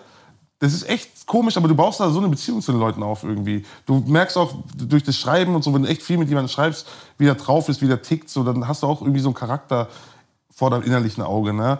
Und bei uns war es ähnlich. Wir haben dann irgendwann gesagt, Vor allem noch so eine idolisierte Form, die so noch krasser ist, ja, klar, eigentlich das ist. ist eigentlich noch einfacher, Ist du wie so denkst, ein Traum. Ja, ist wie ein Traum. Du kannst dir hinbiegen, wie du willst. Ne? So, ähm, und bei uns war es dann ähnlich. Wir haben gesagt, komm, guck mal, wir hatten vorher schon ein Projekt. Ne? Ähm, das wurde damals gehackt. Und das war dann, ciao, Nein, oder? doch. Wie gehackt. Ja, da, da, gehackt halt. Was ne? habt ihr da gemacht? Ich weiß nicht, ob ich da so drüber reden kann. Also ihr habt keine Ahnung, einen Sneaker-Store gehabt online? genau, wir hatten einen Sneaker-Store und irgendwer hat die ganzen Sneaker geklaut.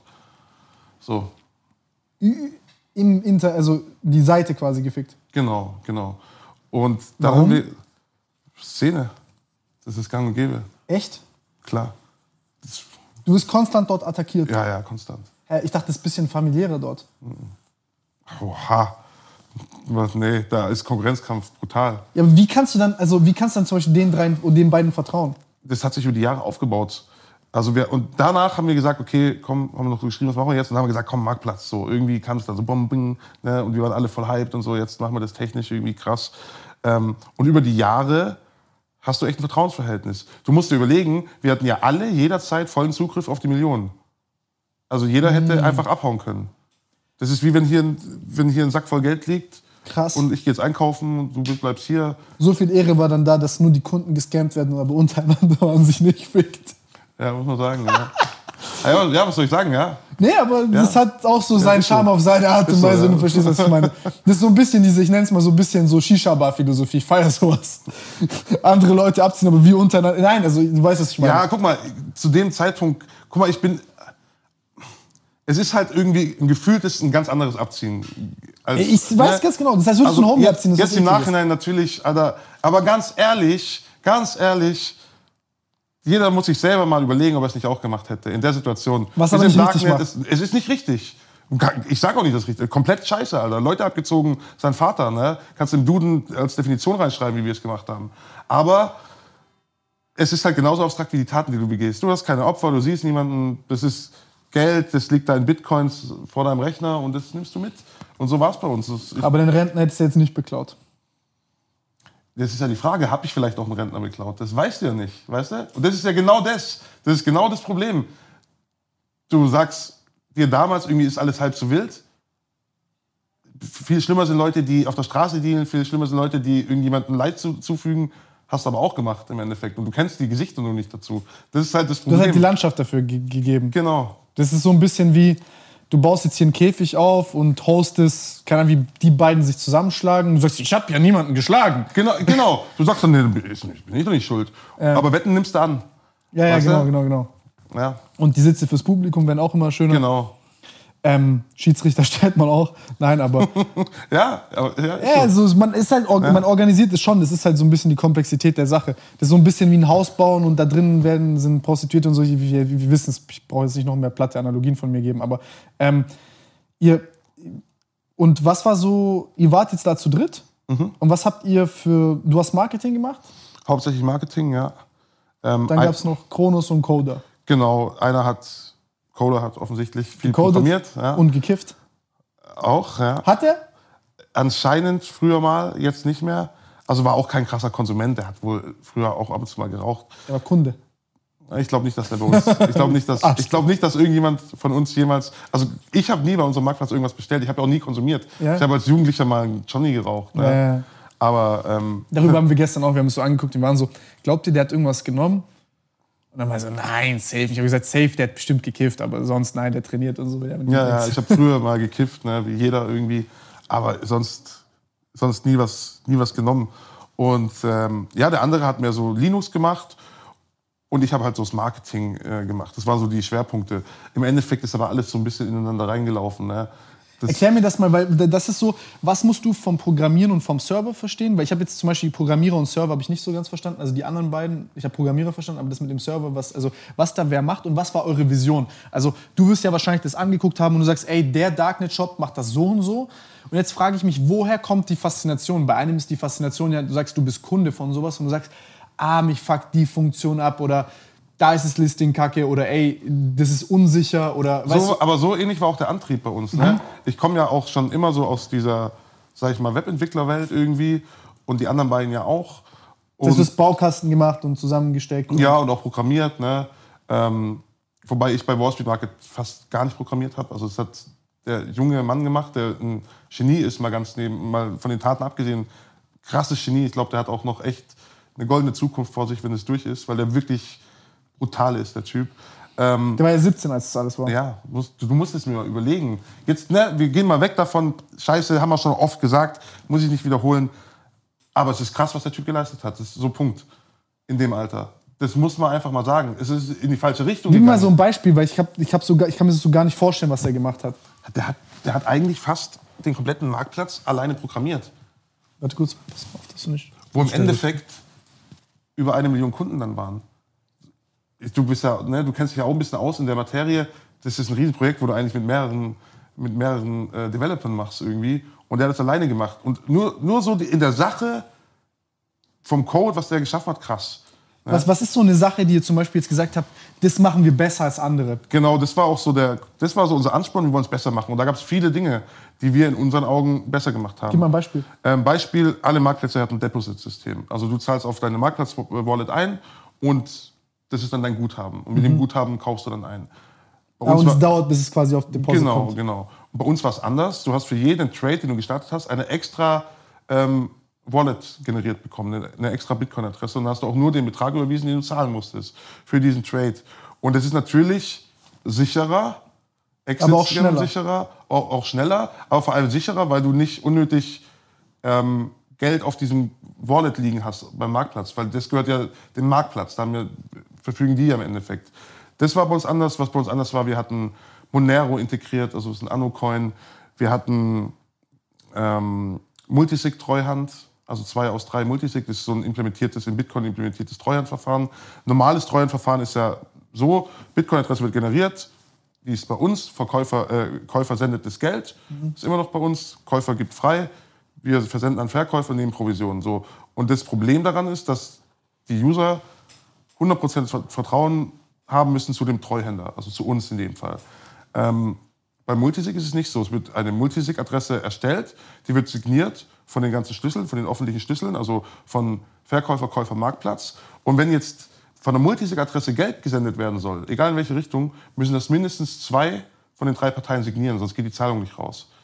Das heißt, niemand hat alleinig irgendwie die Macht, eine, eine Transaktion zu machen Oder zu blocken. Oder zu blocken, ja, genau. Du brauchst immer zwei. Und das ist halt ein unabhängiges Treuhandsystem im Endeffekt. Aber hättest du dann nicht äh, äh, konspirieren müssen mit den Kunden oder ja doch mit den Kunden? Es kommt drauf an. Am Ende bei dem Exit-Scam, wie habt ihr das System ausgehebelt? Das Multisig-System kannst du nicht aushebeln. Aber das Ding ist halt, die Leute sind faul. So, wir haben guck mal, wir haben Monero integriert. Ah. Sicherer als. Den Kunden ist scheißegal, ob das Geld ankommt, weil es ist, die haben es ja schon versendet. Ja, den ist es und auch den, auch den Verkäufern. Das haben die wenigsten genutzt, weil es halt ein bisschen komplizierter ist, ein bisschen mehr Arbeit macht. Ah, das war ein Feature, was du zusätzlich nutzen genau, konntest. du konntest entweder normales Treuhand oder Multisig-Treuhand machen. Ah, und dann kreuzen die aber Standard an und dann ist es wieder so, wie es euch passt und ihr das quasi in eure eigene Tasche hättet hauen können. Uns war das egal damals. Wir wollten es ja echt, wir wollten damals echt das Multisig machen. Nee, ich meine nur wegen dem Exit-Scam. Ja, da haben wir damals gar nicht dran gedacht. Wir Ja, wollten ja, ja. damals den Multisig machen, weil es einfach sicherer ist, weil niemand alleine äh, entscheiden kann über die Coins. Aber die Leute sind faul, das hat kaum jemand genutzt. Ähm, genauso wie Monero kaum jemand genutzt hat. Ich finde es witzig, so Overengineering, wenn du so richtig so, so Sachen hast, die du so selber privat übel feierst, aber kein Kunde Aber nutzt kennen, es. kennen wir ja alle irgendwie. ne? ja, ja. Du gibst dir da voll Mühe irgendwie, auch bei, in anderen Sachen, wo ich schon gemacht habe in meinem Leben. Du denkst, das ist übelst der Shit und irgendwie alle so, ja. Ja, so. Ne? Und dann hätten, hätte jeder Multisig benutzt, hätten wir keinen Exit machen können. Also Interessant, das ist Fakt. Ne? Das, das ist so. Aber die Leute sind halt faul und wollten das nicht. Aber Also das sind die Leute nur schuld, weil sie vorhin Spaß. Nein, Ja, ich- ich nehm's grad, das ist nur ein Joke. natürlich nicht. Aber äh, man muss auch immer ein bisschen selber auf seine Sicherheit achten. Ne? So, also ist Fakt. Ich finde, ich finde, ich finde, die Ironie in der Sache ist so, dass ihr die Tools so provided habt, zu sagen, ihr Aber wir haben damals auch nie an den Exit-Scam gedacht. Ne? Wir dachten damals, wir machen das jetzt und irgendwann hören wir ehrenvoll auf. Ne? Und keiner wird es je erfahren und ihr habt die Kohle und Genau, mit und dem Segelboot den Un- Sonnenuntergang. Und irgendwann ist dann, sind dann Millionen da und dann denkst du, scheiß auf alle, wir nehmen es jetzt mit. So ist es halt gewesen. Ja, ähm, ja und das waren halt so die Dinger, die wir in unseren Augen besser gemacht haben.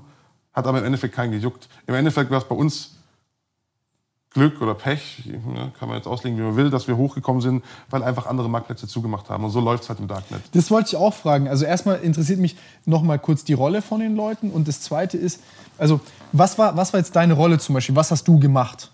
Also Also ich habe mich um Serverbestellungen gekümmert, ich habe mich so um die Außenwahrnehmung gekümmert, ich habe auch eine Serveradministration mitgemacht, ich habe Support-Tickets gemacht, solche, solche Geschichten, alles außenrum. Wie gesagt, wir haben, das ist eigentlich sehr ineinander reingelaufen, ne, was wir gemacht haben. Also der Coder hatte eigentlich so die am klarsten der hat gemacht, dass du Aufgabe. zum Beispiel abgenommen hast, gesagt, ah, da, da, da, mach da noch mal Genau, irgendwas zum besser Beispiel. oder so, das ja. ist kacke. Ja, oder wir, ne, wir haben damals, als wir DDoS hatten, haben wir dann äh, Onion Balance ähm, implementiert. Das ist so ein Balance-System, wo den DDoS quasi aushebeln so- soll, wird auf verschiedene Server dann gesplittet, der Traffic, solche Sachen.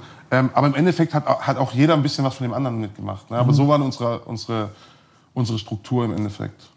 Ähm, nein, aber weißt du, was witzig ist? Mir ist halt, mir ist, ähm, ich hatte halt so ein bisschen, ich weiß nicht, ob du es weißt, Pfandi ist da so ein, ein großer, äh, der macht sich da gerne lustig drüber. Äh, ich hatte, ich hatte jetzt, ich hatte Pollux hier, ich hatte Pfandi war da, dann hatte ich Rainer Laux, dann hatte ich viele Leute, die so irgendwas Kriminelles gemacht haben und so. Deutschmann. Genau. Ähm, auch Krimineller.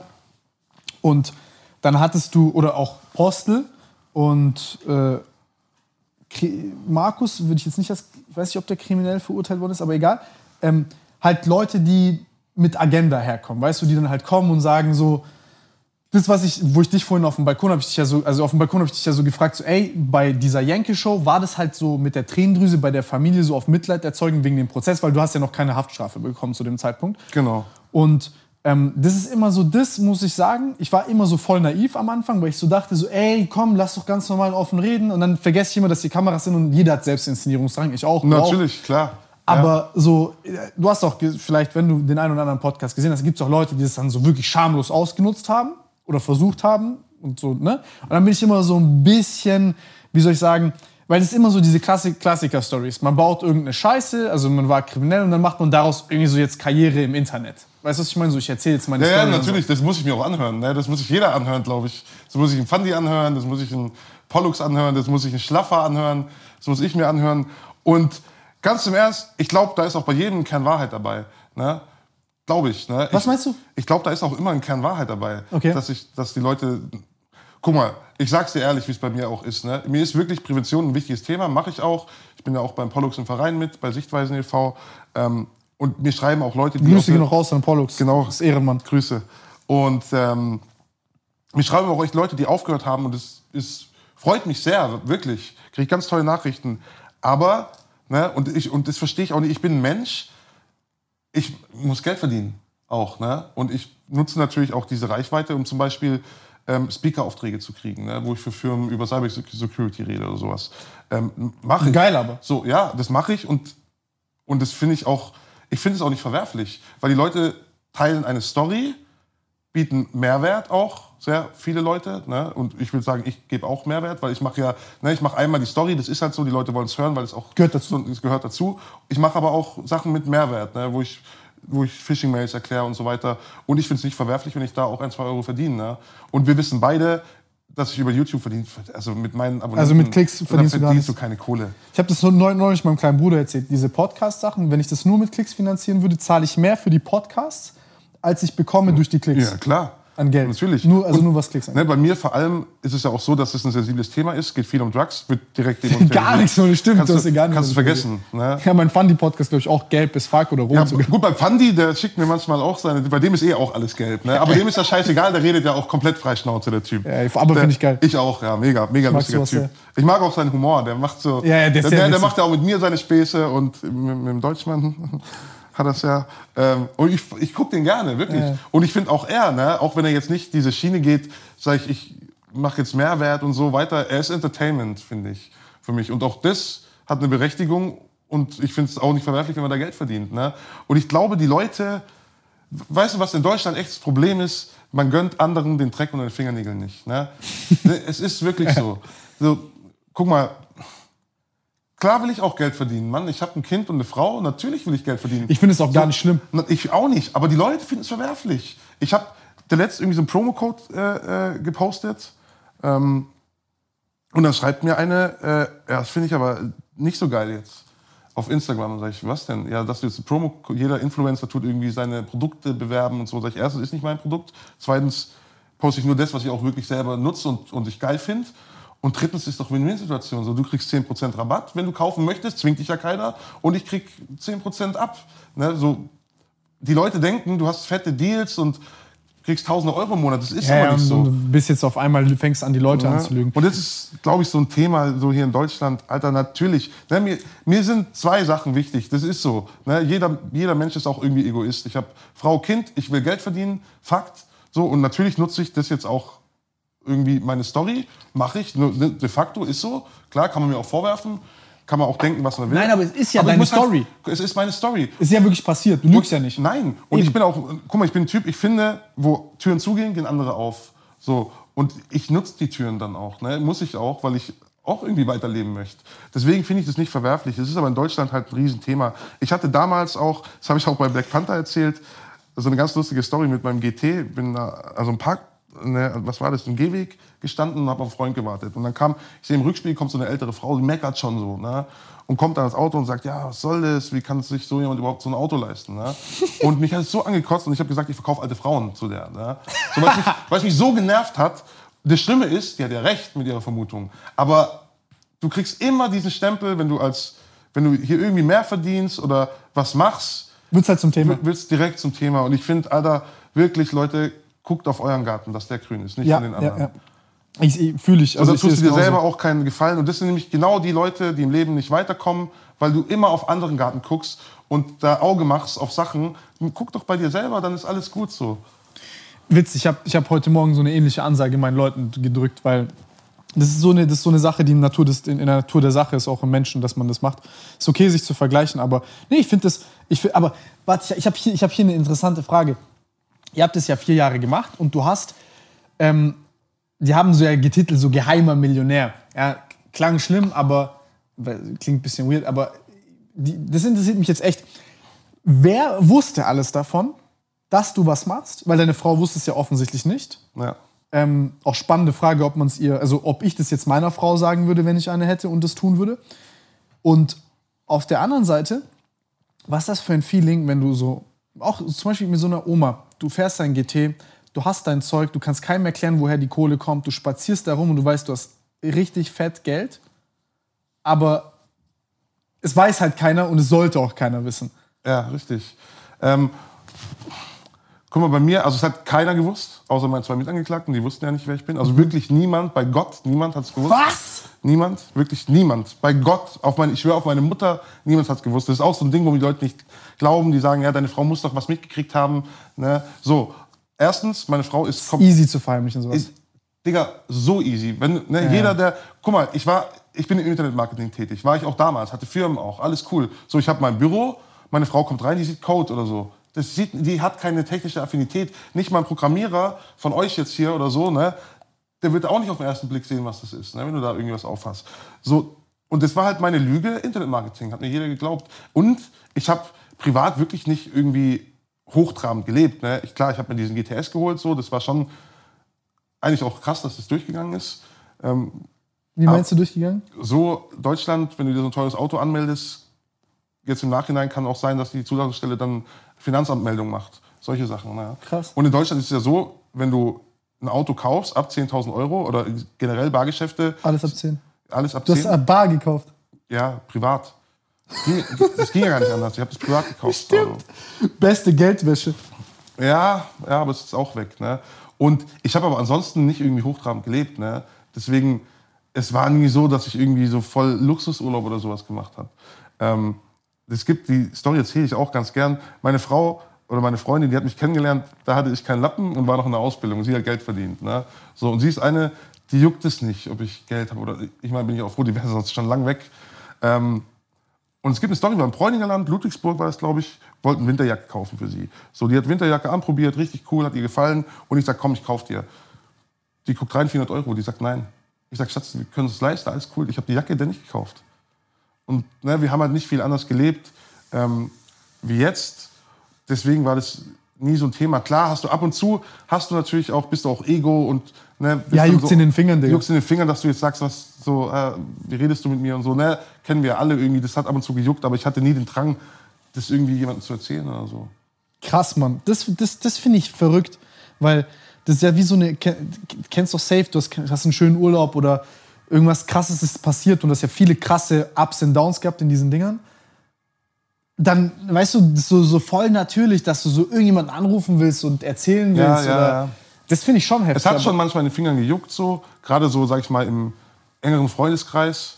Also jetzt auch der Dennis, der heute hier ist, der, hat, der ist ja wirklich mein, einer meiner besten Freunde so. Und wir machen sehr viel miteinander, auch da. Ne? Wir sind ständig beieinander. Und da hat mich schon manchmal gejuckt. Ne? Und dem habe ich dieselbe Lüge erzählt.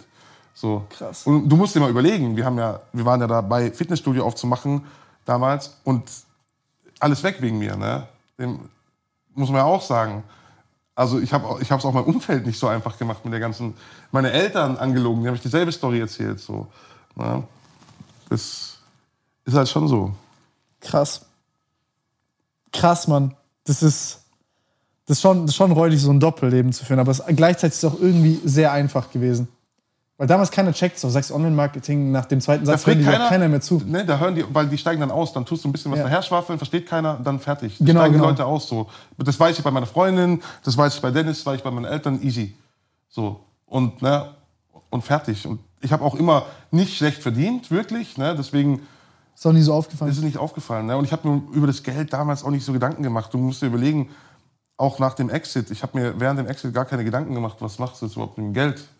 So, das habe ich gedacht, gut, das gucke ich mal irgendwie. Was macht man mit so Kohle, also so Geldwaschmäßig? Also was hast du gemacht mit dem Geld? Das ist ja, jeden Monat kommt dann wahrscheinlich was rein Ja, du- oder jeden ja. Tag. Ja, jeden Tag. Wir Hatte die Ausgaben oder Kosten? Server ja, halt? ja, ja, Serverkosten halt. Wie viel kostet sowas? Also wir hatten gegen Ende hatten wir knapp 30 Server bei Cyberbanker. Und da kannst du schon, boah, ich, ich müsste jetzt schätzen, aber ich würde schon so sagen, dass wir da uns zwischen, ja, so teuer war es nicht im Vergleich zu dem, was wir später verdient haben. Ich würde mal schätzen 6.000 bis 9.000 Euro. Irgendwie sowas. War auch nicht wenig, ja. Später kam noch ein DDoSer dazu, der uns down gehalten hat. Den mussten wir noch bezahlen, dass er aufhört. Ähm, deswegen ist auch Dream Market offline gegangen, ziemlich wahrscheinlich damals. Warte, da ist jemand, der DDoS deine Seite, um dich dann zu erpressen Ja, und dir und dann zahlst du ihn monatlich. Ja guck Das ist mal. ja echt schlimm. Ja, so läuft es im Darknet. Und du kriegst DDoS im Tor-Netzwerk kaum gebalanced. Und er hatte sehr starkes Botnetz und der hat dann 2500 Dollar, Dollar die Woche irgendwie gekriegt oder so. Boah. Das machen viel so Russen und Koreaner. Die haben große Botnetze und sind dann Szene unterwegs und erpressen die Leute. Und die werden ja auch nicht gecatcht, oder? Hm. Oder was willst du machen? Willst du jetzt sagen, hey, Cops, I, I have a problem? An- Anzeige erstatten. nee, die werden nicht gecatcht. Ja, das wissen die halt auch. Deswegen, klauen, deswegen beklauen Kriminelle Kriminelle. Und deswegen ist auch die Szene Krass. Das ist, nicht, das ist nicht, guck mal, in der Szene ist nicht so, wie man sich vorstellt, alle so ein Ding und die machen alle, ziehen an einem Strang. Es gibt kleine Gruppen und die ficken sich gegenseitig. Kannst du mir erklären, was es so für Gruppen gibt? Guck mal, es ist meistens so, dass es gibt zum Beispiel verschiedene Verkäufer. Ja? Wir gucken jetzt mal im Kreditkartenbereich, die ficken sich gegenseitig. Schon immer gang und gäbe. Oder auch die Drogenshops.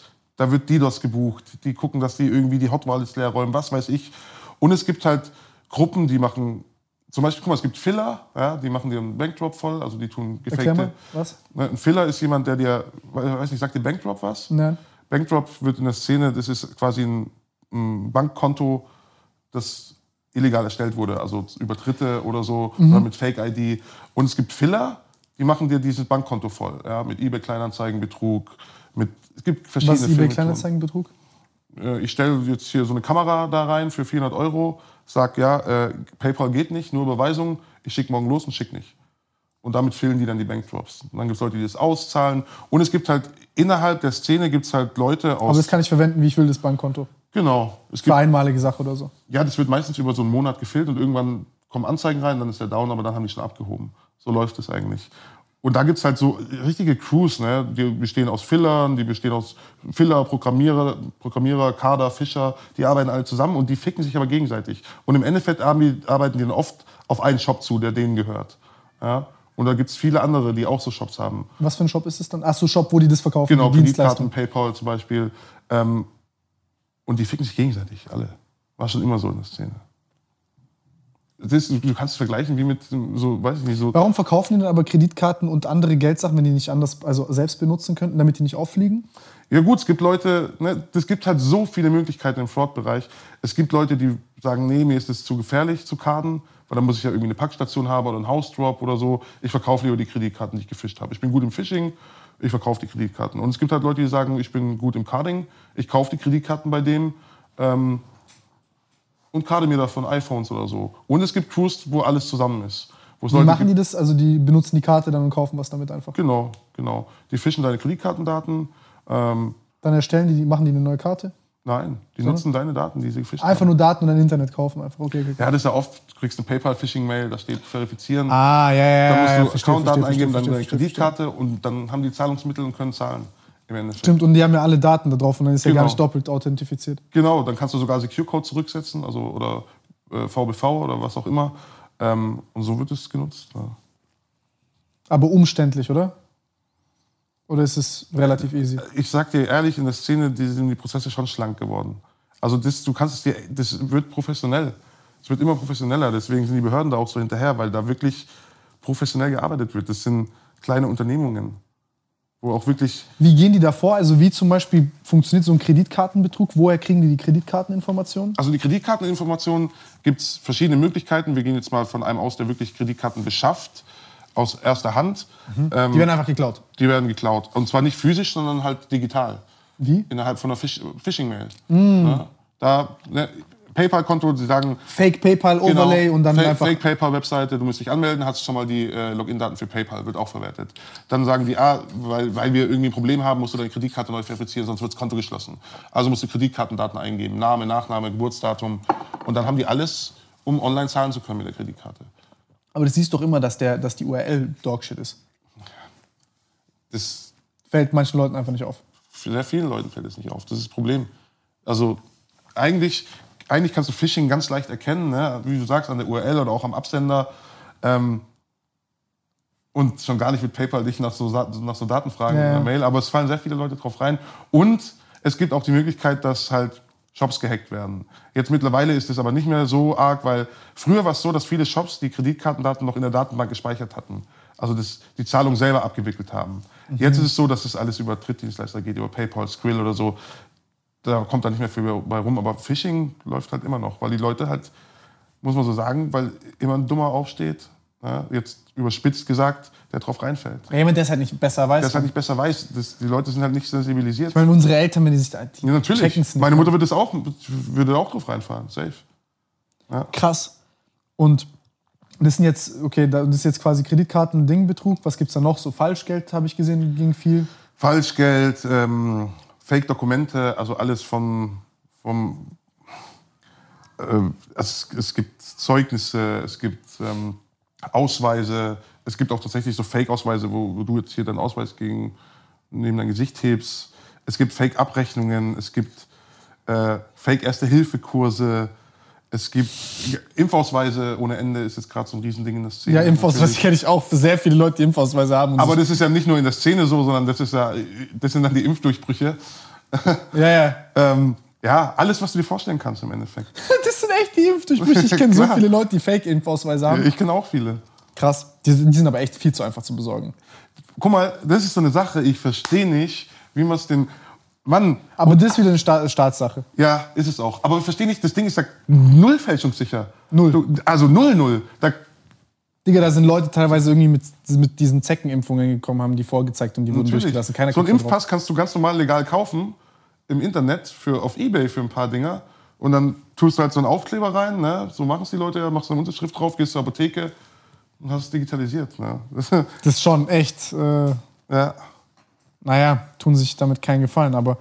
Ähm, und was. So mit Waffen und dem ganzen Zeug hast du wahrscheinlich nichts am Hut. Nee. Nee, das war verboten. Also hauptsächlich, Verboten? es war auf unserem Marktplatz verboten, ja. Wie, wie ist. Wie kann ich mir sowas vorstellen, was so alles so noch im Darknet gibt neben Drogen? Das, das frage ich mich immer. Weil ich habe da jetzt auch immer so, das habe ich, also was ist auch immer, aber wenn man da mal drauf hat, dann siehst du auch so, keine Ahnung, dass die Leute so Hitman-Dienstleistungen anbieten. Ja, das ist alles Quatsch. Aber ja. Ja, oder halt also- hast du auch irgendwelche Kriegswaffen als Bilder dort ja, und denkst es, dir dann gibt, so. es gab früher Marktplätze, wo Da bin ich ganz schnell weg, weil da dachte ich so, okay, Digga, ich bin hier gerade, der CIA guckt mich an, wenn ich da. Aber ich, du siehst es halt, es ist halt nur interessant zu sehen, what the fuck, das passiert da wirklich. Also tatsächlich so der, ich, ich würde sagen, subjektiv, das Hauptding sind Drugs. Im, auf jeden Fall. Und dann kommen so Kreditkarten und so weiter. Und es gibt und gab auch Marktplätze, die Waffen verkauft haben. Alphabet hat Waffen äh, verkauft. Der wurde ja auch bustet dann. Der hat sich ja umgebracht nach dem Bust, übrigens, der Alphabet-Admin. Echt? Ja, der wurde, das ist ein Kanadier gewesen. Wurde in Alpha Bay war so 214, 15 groß. Kann das sein? Genau, 2017 sind die dann hochgenommen worden. Und er wurde in Thailand verhaftet und hat sich dann, also so ist halt die Darstellung, in der Zelle erhängt, weil er in Auslieferungshaft war an die USA. Und ne, da, der wäre dann eh, hat dann eh lebenslänglich gekriegt. Muss man schon sagen. Ähm, wo war ich stehen geblieben? Dass Leute jetzt Crime-Tourismus machen sollen nach Deutschland und lieber hier das machen sollen, weil die weniger Strafe bekommen. Nein, äh, wegen Waffen. Ja, ähm, und zum Beispiel Deutschland im Deep Web war damals ein Forum mit Marktplatz. Ähm, und da wurden auch Waffen verkauft. Und da wurde die Waffe verkauft, ähm, die später genutzt wurde in München bei dem Amoklauf in dem Einkaufszentrum. Stimmt. Und der Admin von Deutschland im Deep Web wurde auch verurteilt deswegen. Ich glaube wegen Beihilfe zum Mord oder sowas. Der hat sieben Jahre damals gekriegt. Den haben die auch erwischt. Ja, also sowas geht. Waffen gibt es vereinzelt tatsächlich auch. Aber diese ganzen Hitman und dann diese. Das ist Fraud im Endeffekt. ja, das ist, das, ja, das ist Betrüger betrügen. Ne? Ja. Das, du zahlst dem halt, als ob da einer kommt und jemand, also vielleicht einer von tausend irgendwie, ne, wo das wirklich geht. Aber im Endeffekt, es gibt viele so Fake-Shops, ne, wo Hacking-Services anbieten, Hitman, whatever, ist eigentlich alles Scam. Okay, also das ist alles Scam, diese, Ja. diese Ja. Ding-Services. Ähm, das habe ich mir auch gedacht, aber ich fand es halt. Und wieso, wieso waren Waffen bei euch verboten? Ja, weil du halt, ne, guck mal, da haben wir halt wieder so gedacht, also es war eigentlich gleich klar, dass es verboten ist, weil du halt damit aktiv Menschen tötest. Du tötest, mit einer Waffe töte ich dich, mit einer Droge tötest du dich selber. So haben wir damals gedacht. Mhm, okay, Ähm, verstehe. Und das war der Grund, warum wir Waffen verboten haben auch. Dass du in deiner eigenen Macht steht und das andere halt nicht. Genau. Ähm, so Menschenhandel und so Stuff, gibt es da oder an, also noch irgendwas anderes? Also Menschenhandel habe ich jetzt noch nie gesehen. Es gab, es gab mal einen Fall, wo irgendwie ein Model entführt wurde und auch irgendwo angeboten wurde im Darknet. Ich weiß, ja, ja, da, ich habe es erst vor kurzem gelesen.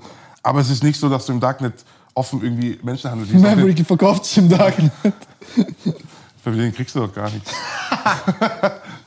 Wie bei Squid Game, Organe. So, ja, nee, das ist, also nicht, auf den Marktplätzen habe ich noch nie irgendwie sowas gesehen. Also, Was würdest du sagen, so was mich auch interessiert ist, wenn du jetzt äh, im, in den Knast kommst, du oder irgendwelche anderen Cyberkriminelle, wie jetzt, wenn ich so ein, keine Ahnung, Mafiosi, Rocker, richtigen Gangster, konventionell Kriminellen sehe, der halt in der echten Welt Straftaten gemacht hat. Wie würde der, also wie wird man dort behandelt? Wie sehen die einen? Sagen die, das ist irgend so ein kleiner Nerd? so den zerstampfen wir oder? Nee, es ist tatsächlich, also in der U-Haft war es so, dass sich in denen ihren Köpfen neue Möglichkeiten aufgetan hatten. Ne? Das wäre meine, ja, ja, ja, Äh, ja. Muss man wirklich sagen. Also bei mir war es ja so, ich bin reingekommen in Frankfurt, die ersten zwei Wochen hat keiner gewusst, was ich gemacht habe und dann kam es im Radio und dann war gleich klar, ich bin es und dann werden dir Telefonnummern gesteckt für danach. Die sind noch im Knast und sagen, lass was aufziehen danach und tun dir Kontaktdaten äh, zustecken, weißt du? Solche Sachen halt. Also eher so, ist meine Erfahrung jetzt in der U-Haft gewesen, dass es eher so in die Richtung geht.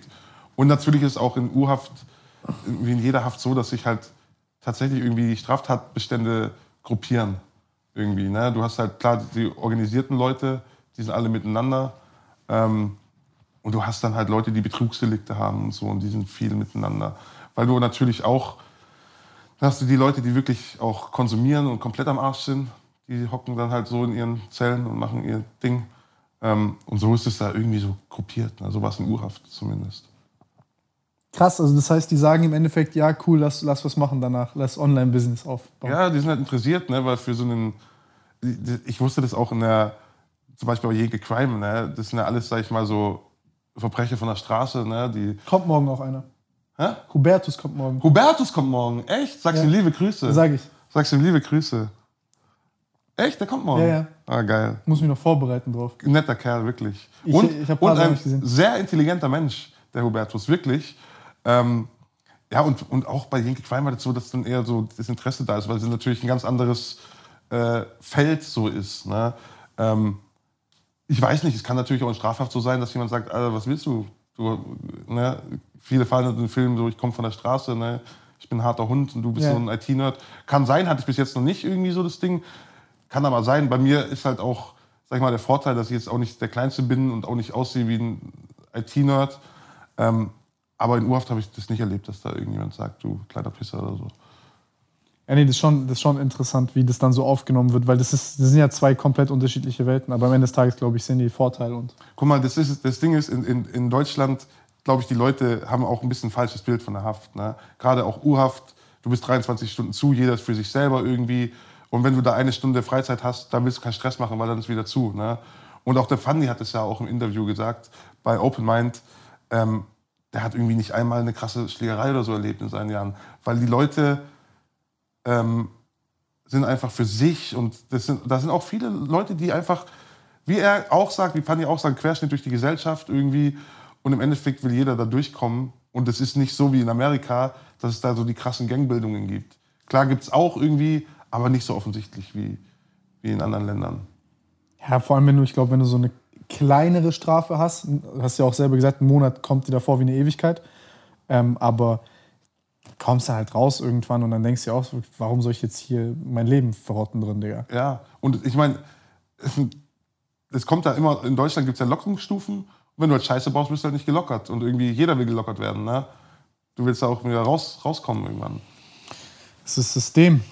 Ähm, wie, ihr habt, also was, was, ich bei, was ich bei dir übel krass fand, war diese Geschichte, wie ihr hops genommen worden seid. Das war so ja so eine Verkettung von richtig weirden Zufällen im Endeffekt. Ja, ich würde nicht sagen, wir Zufälle, sondern echt krasse Ermittlungsarbeit. Muss, also im Endeffekt sind wir hops genommen worden. Es hat angefangen damals mit einem Tipp vom FBI ans BKA. Die haben irgendeinen Server identifiziert von uns. Und das BKA hat danach Ermittlungen aufgenommen.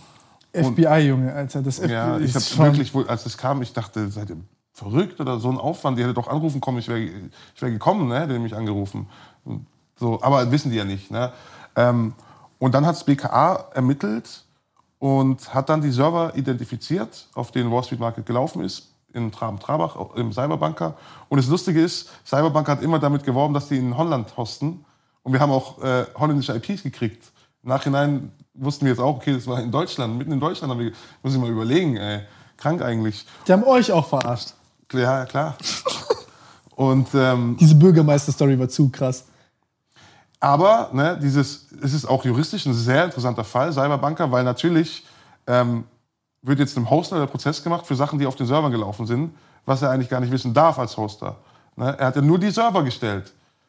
Und da, ich habe jetzt ein bisschen gelesen, sieht es auch so aus, dass die, Staatsanwalt, die, die Staatsanwaltschaft nicht durchkommt mit ihren Beihilfeforderungen äh, bei Cyberbanker. Kann sein, er ist bald wieder draußen. Ähm, ja, auf jeden Fall BKA dann weiter ermittelt, hat die Server bei Cyberbanker gefunden und ist dann hin mit einem Durchsuchungsbeschluss, hat die Server sichergestellt.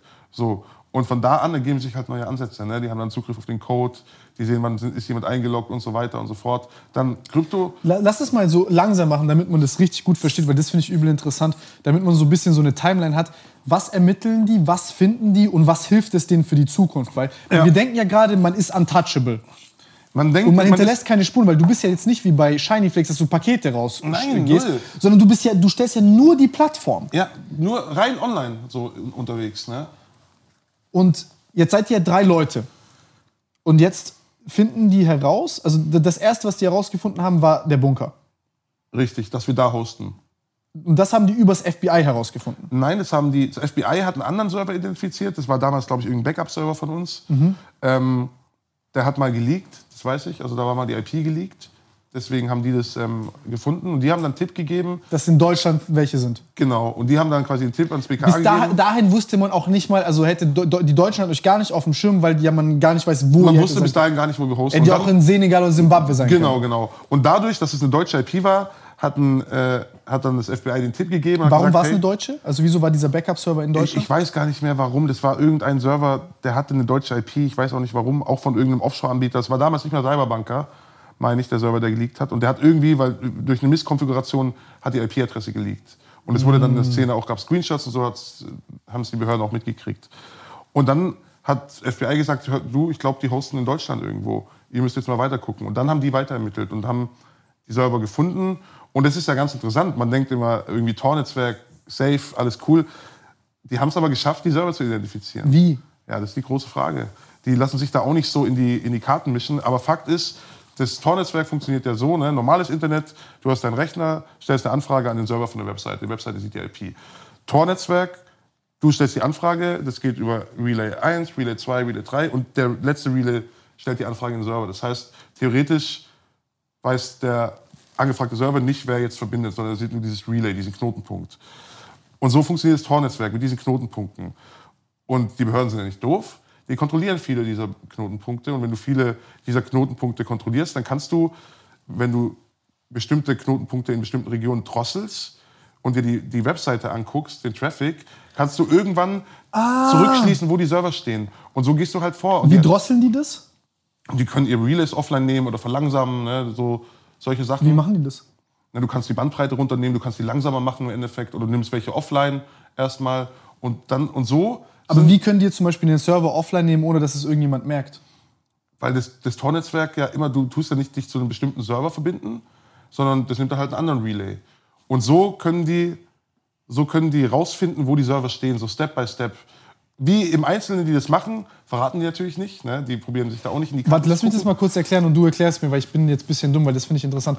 Das heißt, ich sende jetzt die Anfrage über, ich, ich logge mich ein über Tor und der verschlüsselt es jetzt über Knotenpunkt 1, Knotenpunkt 2, Knotenpunkt 3. Genau, genau. Und hier ist über eine Maske oder einen Schlüssel, frage ich an. Du, du, genau, du fragst eigentlich über die, über Knotenpunkt 1, 2, 3, fragst du dann den Server an, auf den du connecten möchtest. Mhm. Wall Street Market zum Beispiel. Und was ist jetzt Knotenpunkt 1, 2, 3? Sind es, sind es Locations, Server-Locations? Ja, Server Locations, genau.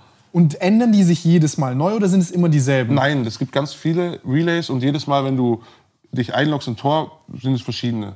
Du kannst dann auch neue Identität machen und dann sind es wieder verschiedene Relays. Weißt du?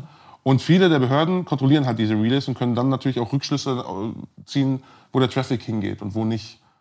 Und so haben die wohl Ah, aber dadurch, dass die Zieladresse immer dieselbe ist, Genau, probieren die richtig. ganz viel rum, um das quasi zu triangulieren Genau, die- und zu sagen, wo befindet Genau, er sich. richtig. Die, Ah. die letztendliche Zieladresse ist ja der Wall Street Market ist stabil, Server. ist immer dasselbe. Genau, genau, richtig. Das heißt, ihr hättet eigentlich den Server auch immer tanzen lassen müssen. Genau, da gibt es auch Ansätze, da gibt's ja auch Ansätze in der Szene, dass man jetzt ähm, Marktplätze dezentral macht, zum Beispiel. Ne? Weil das ist ja die Konstante gewesen. Wie krank!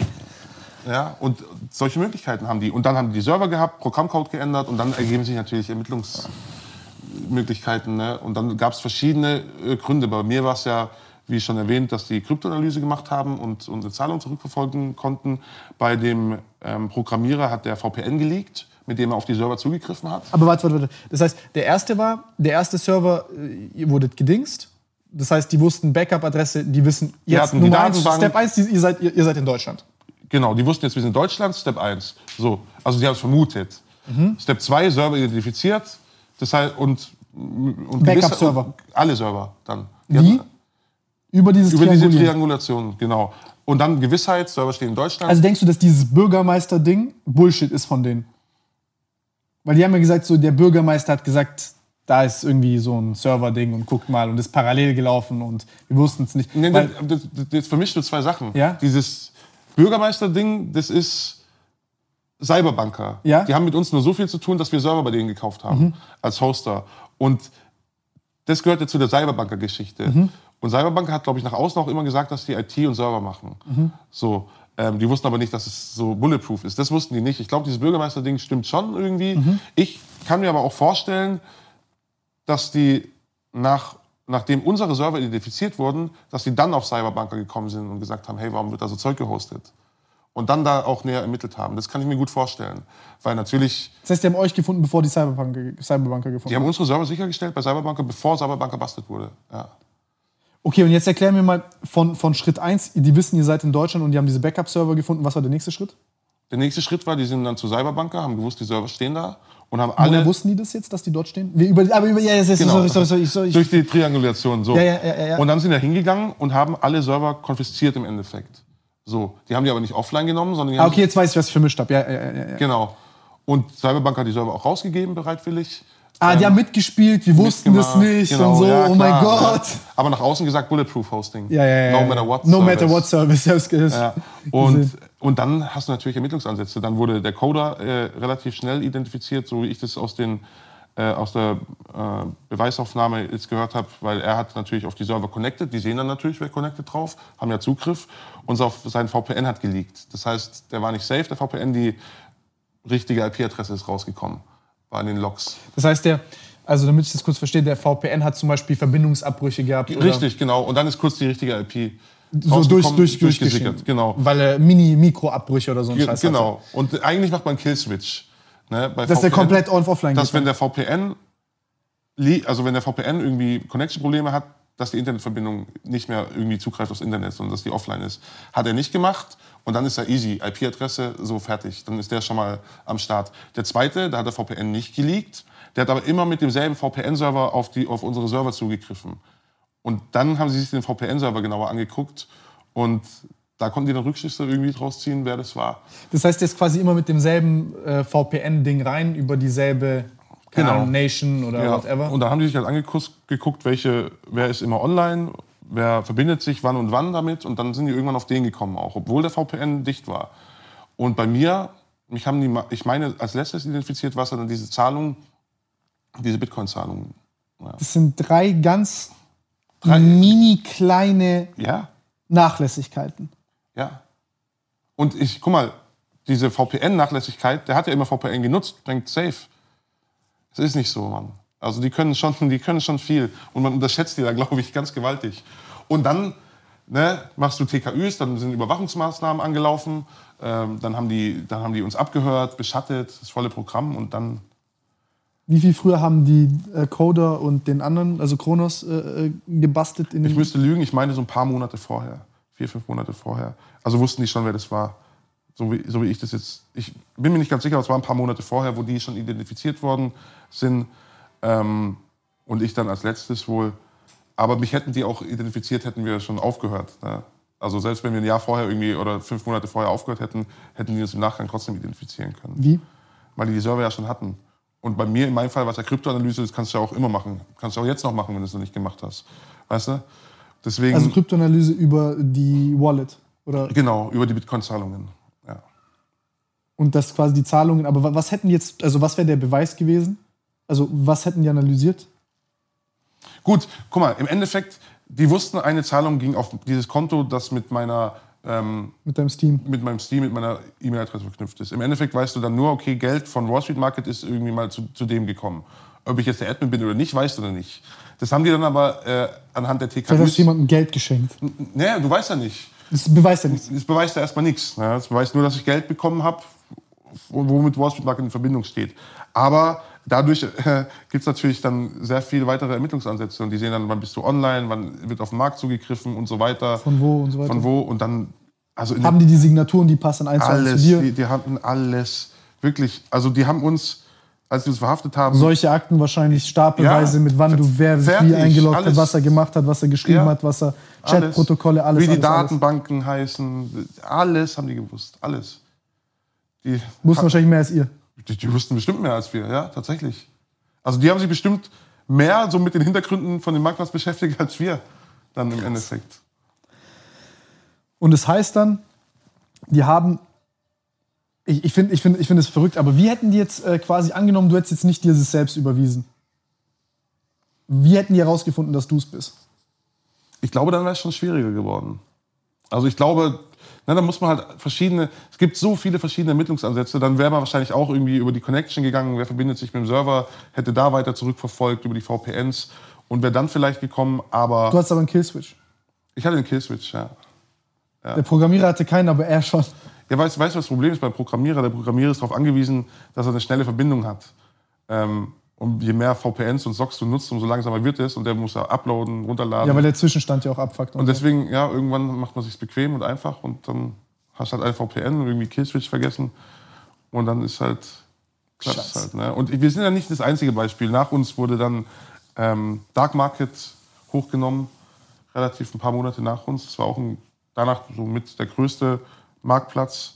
Es waren zwei Australier, äh, voll heftig, ein Ehepaar, die sind in, Deut oder in Niederlande eingereist mit ihrem Kind, beide verhaftet, Kind in die Obhut gegeben. Ries Drama eigentlich. Krass. Ja. Aber du musst mal überlegen. Nee, ich, ich, ich finde es ich find, ich find verrückt. Also ich finde es verrückt, wie das. Äh, ich bin, ich bin gerade ein bisschen baff. Schon, schon sehr, sehr krass, wie gut die da arbeiten. Ja. Man unterschätzt die Behörden. Die haben echt was auf dem Kasten mittlerweile, was das angeht. Ne? Und wir waren kein Glücksgriff. Die haben die Kadenz, mit der gebastelt wird, steigt. Chemical Revolution, Shiny Flakes, wir, Hansa Market, Alpha Bay. Und was weiß ich, was die noch alles hochgenommen haben. Ne? Deutschland Deep Web. Und also man merkt auch wirklich, dass die Szene nicht mehr so groß ist wie früher. Es gibt nicht mehr so riesen Marktplätze wie früher. Ja? Ja, weil die Kadenz einfach steigt, mit der gebastelt wird. Trauen sich die Leute noch so wie früher? Weil Nein, ich glaube nicht. Ich glaube, ich glaube, dass die Szene schon ein bisschen vorsichtiger geworden ist, ähm, weil es halt echt, weil halt echt viel gebastelt wird. Weil die haben ja dich auch gefragt, das, das habe ich, das hab ich mich auch gefragt, als du hast ja gesehen, du hast auch in der Doku gesagt, das fand ich übel witzig, er hatte diesen Anspruch, krass zu werden, aber du hast dann gleichzeitig gesagt, ich weiß nicht, ob wir die Zweitgrößten geworden sind, weil das FBI den Rest hops genommen hat oder weil wir zu gut waren. Wahrscheinlich eine Mischung aus beidem. Ja, Und was ich mir halt so, die Ironie an der Sache ist ja, das FBI kommt, macht dich groß im Endeffekt, weil du ja dann auf zwei kommst, weil du das Vakuum stoppst, was sie geschaffen haben. Ja, ja, aber ja, aber eigentlich bist du nur zwei Schritte weiter in deiner eigenen Schlange zum gefickt werden gekommen. Weißt du, was ich meine? aber stimmt, so, ja.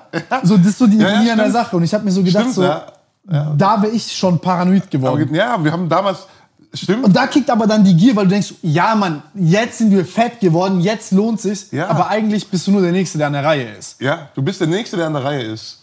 Ja. Und ich glaube, ich habe es noch gar nicht aus der, aus der Richtung äh, betrachtet, aber es ist wirklich so. Die machen Platz, damit sie dich dann, die stehen schon mit dem Dildo da. Ja. Dann geht's nächster. So, nee, aber ich, ich habe damals wirklich mich gar nicht mit der Darknet-Szene groß auseinandergesetzt. Hört sich jetzt komisch an, aber mit anderen Marktplätzen habe ich mich nicht auseinandergesetzt. Ich habe mich auch erst so richtig mit den Fällen ähm, Ross Ulbricht, Alpha Bay und so, ähm, auch so diese juristischen Sachen jetzt im Nachhinein beschäftigt. Ja. Da während der Zeit hat mich das nicht interessiert, was andere machen. Das ist halt weit weg, ja. Ja. Ähm, jetzt das Interessante bei der Doku ist ja, es ist ja gar nicht rausgekommen, was für ein Strafmaß du hast. Also bei der Doku war es ja so, es Bei war Jenke. offen. Bei Jenke. Ja. Ja. Also dort war ja offen, was du kriegst. ja. Du hast ja jetzt gestern den Brief bekommen. Genau, das Urteil habe ich jetzt schon seit Ende Juni. Also die Verhandlung ist seit Ende Juni durch, aber jetzt ist das schriftliche Urteil gekommen gestern. Genau. Wie ist es bei euch dreien? Wer hat was bekommen? Ich habe sieben Jahre, neun Monate bekommen. Ähm, der Jüngste hat fünf Jahre, drei Monate bekommen und der andere hat sechs Jahre, drei Monate bekommen. Wieso hat der weniger bekommen als du? Weil bei ihm fällt Untreue weg, weil er vor dem Exit-Scam ausgeschieden ist. Ne? Der ist so in meinem Alter, ein bisschen älter. Und beim Jüngsten, der hat Untreue und äh, bandmäßig Drogenhandel, wie ich auch. Allerdings Jugendstrafrecht. Und freue ich mich auch für den. Bin ich froh, dass es so durchgegangen ist. Ähm, und ich habe halt, Akzeptiert er das auch so ohne Bewährung und so? Oder weißt du nicht? wir sind alle in Revision. Hm, okay. Also, ne, ich, guck mal, Äh, oh- ohne Revision, genau. also ich, ich respektiere unser Rechtssystem. Ich weiß auch, dass ich da mich, mich stellen muss und, und Ist ein legitimes Mittel, Revision einzulegen. Natürlich. Das ist das, Recht. das ist so die, die Mittel und, und Werkzeuge, die mir dieses System bietet und die nutze ich auch aus. Für, ganz egoistisch für mich. Ne? Möchte ich halt da noch ein bisschen mehr rausholen. Nun ja, was heißt egoistisch? Das ist, schon, das ist jetzt schon eine interessante Frage auch. Also ich bin kein Jurist, aber ähm, wir können jetzt das aus zwei Perspektiven sehen. Jetzt mal so, wenn wir das jetzt als Homies mal kurz besprechen, dann ist es so, meine Meinung ist relativ klar. Du hast Scheiße gebaut, ihr habt alle drei Scheiße gebaut, ihr habt einen riesengroßen Drogenmarktplatz gehostet, 41 Millionen Euro Volumen an, an Umsatz, wer weiß, vielleicht auch mehr. Ähm, und diese Drogen sind in Umlauf gewesen und diese Leute haben das gemacht. Und das jetzt zu sagen, ja, hätte jemand anders gemacht oder so, nein, ihr habt Scheiße gebaut und muss dazu Genau. stehen. Und nur weil man den Marktplatz gestellt hat, ist vorhin wie diesem Beispiel mit dem Cage, ihr habt es möglich gemacht, dass Drogen verkauft worden sind. Und das, ich, ich verstehe diese mildernden Umstände im Sinne von, dass man sich nicht darüber klar ist und dass es so weit weg ist und alles, aber irgendwo passiert es trotzdem in der echten Welt. Ja, ist Fakt. Und das ist scheiße und dafür muss man gerade stehen und das ist, ähm, so eklig das auch klingt, das, das, das, das ist nicht in Ordnung, ist auch nicht korrekt so. Und das muss man nicht glorifizieren und das ist auch eklig und das ist auch scheiße. Und ich glaube, das siehst du selber auch so unabhängig von der Strafe. Ähm, aber auf der anderen Seite ist jetzt die Frage, das sind so Kleinigkeiten juristische. Ab drei bist du eine Bande. Ab dann, ich weiß nicht, ist das Strafmaß dann noch höher? Wäre die zum Beispiel Ja. zu zweit gewesen, wäre das dann nicht organisierte Kriminalität gewesen? Ja, also ich bin jetzt auch kein Jurist, aber bandenmäßiger Drogenhandel wird nicht unter fünf Jahre bestraft. Fünf bis 15 Jahre gibt's da. Und wenn Bande weg ist, dann klar ist es dann, geht's dann, kannst du auch drunter gehen. Der Rahmen zum Beispiel zwei bis fünf oder zwei bis zehn oder was. Genau, der- der- müsst ihr in die Kommentare schreiben, weiß ich echt nicht. Genau, ja, ich, ich weiß es auch nicht, aber der Strafrahmen verschiebt sich. Bei uns war ja Ermittlungstatbestand, gewerbsmäßiges Verschaffen einer Gelegenheit zur Abgabe von Betäubungsmittel. Das war Ermittlungstatbestand. Das ist ein Beihilfedelikt. Das geht von 1 bis 10. Ne? Und die haben ja jetzt auch ein neues Gesetz, neues Gesetz rausgebracht, gerade für so Fälle wie uns. Ähm, da geht es auch von 1 bis 10. Bei Dass es eine neue Kategorie gibt für so Marktplätze. Genau, bei uns wurde halt der Auffangtatbestand ähm, des Drogenhandels jetzt leider genutzt, in, in meinen Augen, leider. Ähm, und so sind die Strafen. Ah, die haben gesagt, quasi, wir nehmen jetzt Drogenhandel, weil es die nächstbeste Kategorie ist, um Ja, euren hätte, Fall zu. also die, die Staatsanwältin war sich halt sicher, das ist Drogenhandel. Man hätte ja auch bei diesem Beihilfedelikt bleiben können. Ich habe ich hab persönlich nie für möglich gehalten, dass Drogenhandel durchgeht, muss ich ehrlich sagen. Mhm.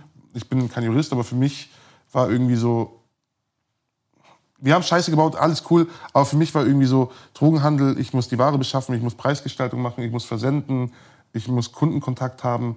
Und das hatten wir ja alles nicht im Endeffekt. Deswegen, Drogen besitzen und verkaufen. Genau, und das hatten wir ja nicht in dem Fall. Aber das Gericht hat es so gesehen wie die Staatsanwaltschaft.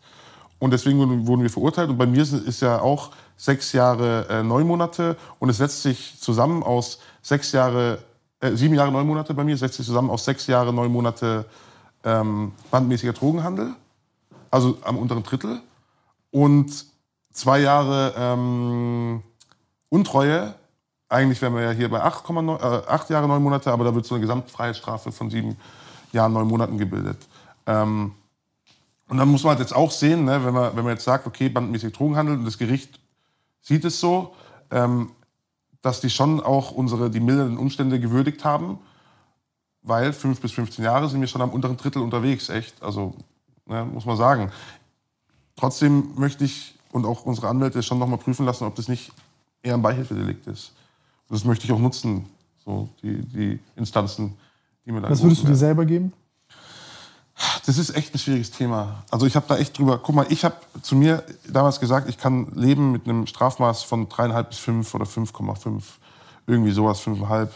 Ähm, ich würde mir keine Bewährung geben, muss ich ehrlich sagen. Auch weil das, weil das, ja, ich probiere es wirklich. Ne, aus, aus meiner persönlichen Sicht, natürlich wünsche ich mir Bewährung. Ne? Natürlich wünsche ich mir, dass ich eine Chance Ich wünsche dir Freiheit, ist ja und dass normal. Ich, dass ich draußen bin und mein Kind sehe. Aber wenn ich, ich habe das echt probiert, die letzten Jahre auch mal so von, von, von einem anderen Stuhl zu betrachten. Ich bin nicht ich, sondern jemand anderes hat das gemacht. Und ich glaube, wenn du Bewährungsstrafen gibst bei so einer Sache, hat es die falsche Signalwirkung. Weil dann, Safe. weil dann denken die Leute, ja cool, Alter, ich mache einen Marktplatz auf, verdiene Millionen und mache Und im Bewährung. Gegensatz zu dem Dulli schaffe ich die Kohle weg. Ja, und genau. Und im Gegensatz zu dem Idioten schaffe ich die Kohle weg und fertig. Das ist falsche Signalwirkung. Also das, Safe. das, da muss man ehrlich sein, Bewährungsstrafen absolut unrealistisch und auch falsch. Ähm, ich, ich, ich denke aber persönlich, dass, es Strafmaß, dass so ein Strafmaß bis, fünf, bis fünfeinhalb Jahre irgendwie angemessen wäre. Finde, ist so, ist so mein, für mich, wo ich sagen würde, ja, das passt. Ich akzeptiere die Entscheidung jetzt vom Gericht. Insoweit, dass ich, dass ich halt sage, okay, ich nehme es jetzt zur Kenntnis, ich möchte aber schon noch ein bisschen was rausholen.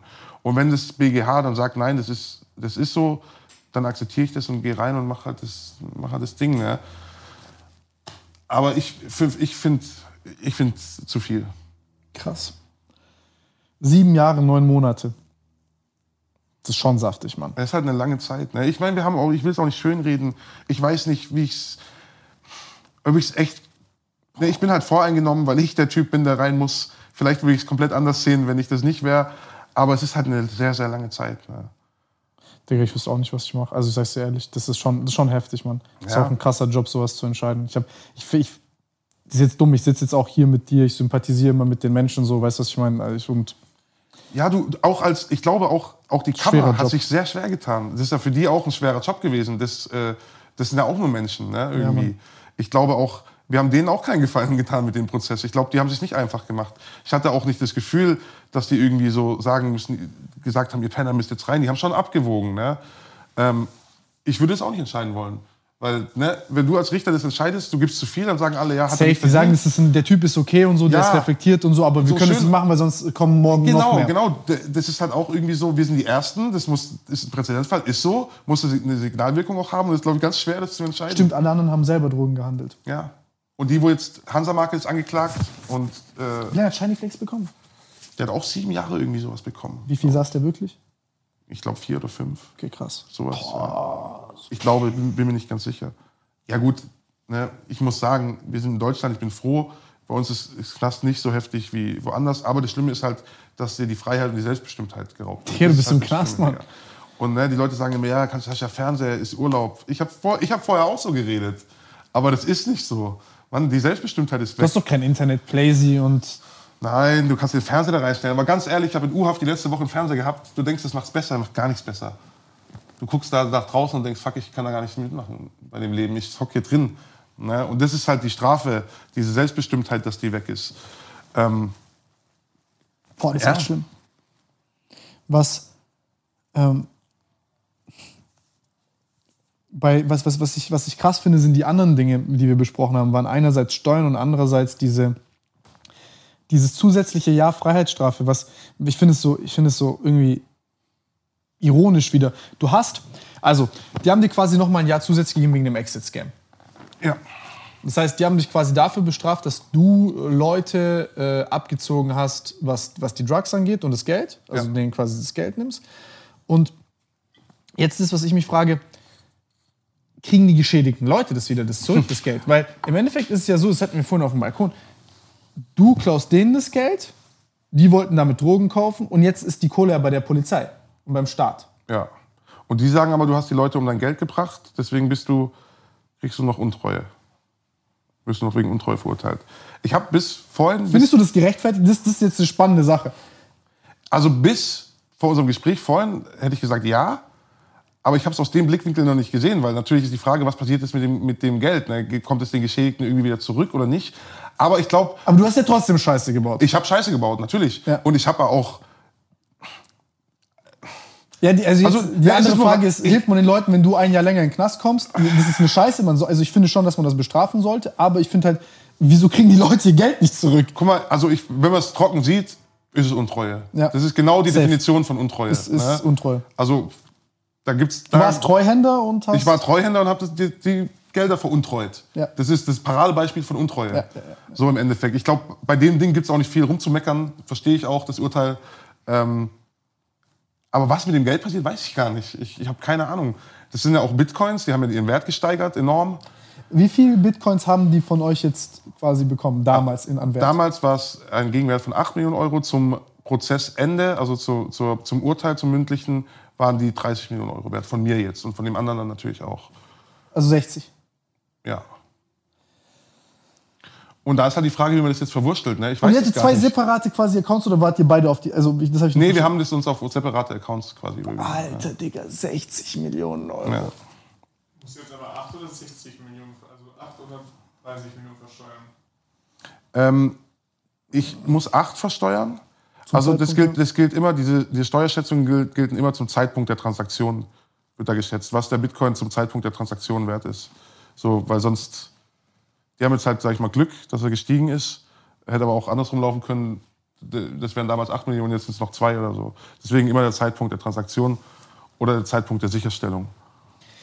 Ähm, und jetzt haben die dir ja nochmal, wie viel Steuerschulden haben die dir jetzt? Also die haben dir nochmal Steuerhinterziehung, also nochmal zusätzlich. Du hast ja nicht nur sieben Jahre und neun Monate bekommen, sondern das Finanzamt ist, hat sich jetzt auch noch Das ist- ja, genau. Das Finanzamt hat gesagt, oh, ähm, du schuldest uns noch Steuern. Also bei allen von uns. Und zwar haben die uns als GBR behandelt mit dem Sitz in NRW, weil ein Angeklagter als, äh, aus NRW kommt. Da hab ich, die waren sogar schneller als die Justiz. Da habe ich relativ schnell schon die äh, Aufforderung zur, zur Zahlung der Gewerbesteuer bekommen. Und das war eigentlich, ich, ich wusste gar nicht, ob ich lachen oder weinen soll. Auf dem Brief stand zu Händen Herr Frost als Geschäftsführer des Wall Street Markets GBR. Wieso warst du jetzt, also woher das jetzt, dass du Geschäftsführer warst? Das haben die so festgelegt. Finanzamt. Wir alle drei werden da so als, Gese- als Geschäftsführer. Ah, okay, okay, okay. okay. Und dann kam erstmal dieses 75.000. Sorry, dass ich lache, das ist Ja. gerade so eine, ich finde es auch. also, Ja, das, das Ich ist fühl, auch was das, du sagst. Das ist auch das Einzige, wo ich nicht so mit klarkomme. Dann sagen die, okay, Das ist Gewerbesteuer. Schweinerei. Dann kommt noch Umsatzsteuer und Einkommensteuer dazu. Das wird ja einfach geschätzt vom Finanzamt. Ne? Also hättest du jetzt die Kohle nicht rausgegeben, ist es Steuerhinterziehung, weil du machst ja Geld mit dem Zeug. Ich finde es immer witzig, dass so an kriminellen Sachen ist es so, ja, ist kriminell, darfst du nicht machen, aber wenn du es machst, dann zahlst du Steuern. Was, was willst du machen? Sollst du nehmen? Liebes Finanzamt, hier ist meine äh, Steuererklärung für das Jahr 2020. Ich habe gewerblichen Drogenhandel begonnen mit meinen Freunden im Darknet. Erzählt aber niemandem davon. Hier ist euer Schweigegeld. Ja, ich habe versucht, das zu verstehen. Ich habe es aufgegeben. Ich habe es halt so hingenommen. Ne? Was, was sagt dir dein Anwalt oder so? Hast du ihn du gefragt? kannst da nichts machen. Das ist Finanzamt ist Endgegner. Finanzamt ist echt entgegen. Ohne Scheiß. Du kannst nichts gegen die machen. Wirklich, Finanzamt ist Endgegner. Du kann, die dürfen ja auch alles machen. Die finden dir dein Konto, die schätzen dich, wie sie wollen. Wir haben ganz unterschiedliche Schätzungen. Einkommensteuern sind, die Einkommensteuer, weil die aus unterschiedlichen Bundesländern kommen, ist ja immer das, für die Einkommensteuer ist ja immer das Finanzamt aus deiner Region zuständig. So. Die Unterschiede, wie wir geschätzt wurden, Einkommensteuer betra betragen ungefähr 600.000 Euro von mir zu einem anderen Mitangeklagten. Muss ich mal überlegen. So unterschiedlich wieder geschätzt. Und ich habe, wenn man Umsatzsteuer, Einkommensteuer ähm, und Gewerbesteuer zusammenrechnet, mehrere hunderttausend Euro Schulden. Also, Vor allem, wie willst du das denen darlegen? Legt es dann die Staatsanwaltschaft denen dar, weil die müssen ja eine Bilanz oder so formen, also eine ja, nee, Schätzungsgrundlage? die, ja, die haben das anhand der Akten wohl geschätzt. Von, von dem, also von. Wäre von nett einheitlich zu schätzen. Also das ist ja echt auch Ja, ich weiß, echt ich- unfair, dass man. Ja, ich finde es auch. Aber ich, habe weiß hier eine. Frage. Ähm, was, was ich jetzt, also vielleicht kannst auch jemand in den Kommentaren beantworten, was ich nicht verstehe, also vielleicht sehe ich das jetzt ein bisschen zu sehr mit Hood Logics oder so, ne? Ähm, was, was ich schade finde und überhaupt nicht verstehe. Strafe, okay, du hast Untreue gemacht, du, ob du jetzt Drogen gehandelt hast oder ob, ob das Beihilfe war, das ist, habe ich gar keinen Plan. So, ich bin kein Jurist.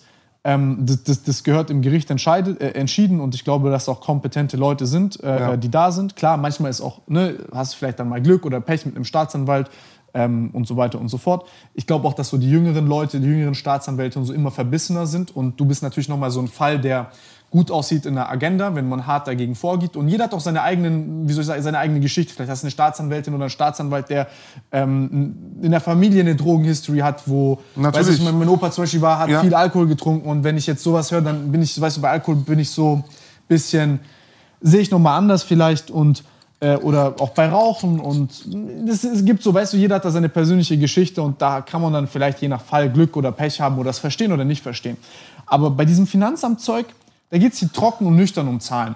Und die wollen einfach nur dein scheiß Geld haben. Was ich verstehe. Wir leben in Deutschland, es gibt Spielregeln, an die müssen wir uns alle halten, was Steuern angeht. Die sind vielleicht manchmal sehr viel undurchsichtiger und unverständlicher und unnötig kompliziert, als sie sein müssen. Aber hier, okay, dass sie sagen, das ist Steuerhinterziehung. Okay, kann ich nachvollziehen. Schwarzgeld und so weiter. Aber du übergibst ihnen ja den gesamten, also diese Analogie, du übergibst ihnen ja die, das gesamte Geld deines, deiner Firma, was auf Untreue quasi äh, äh, erwirtschaftet worden ist, nochmal zusätzlich.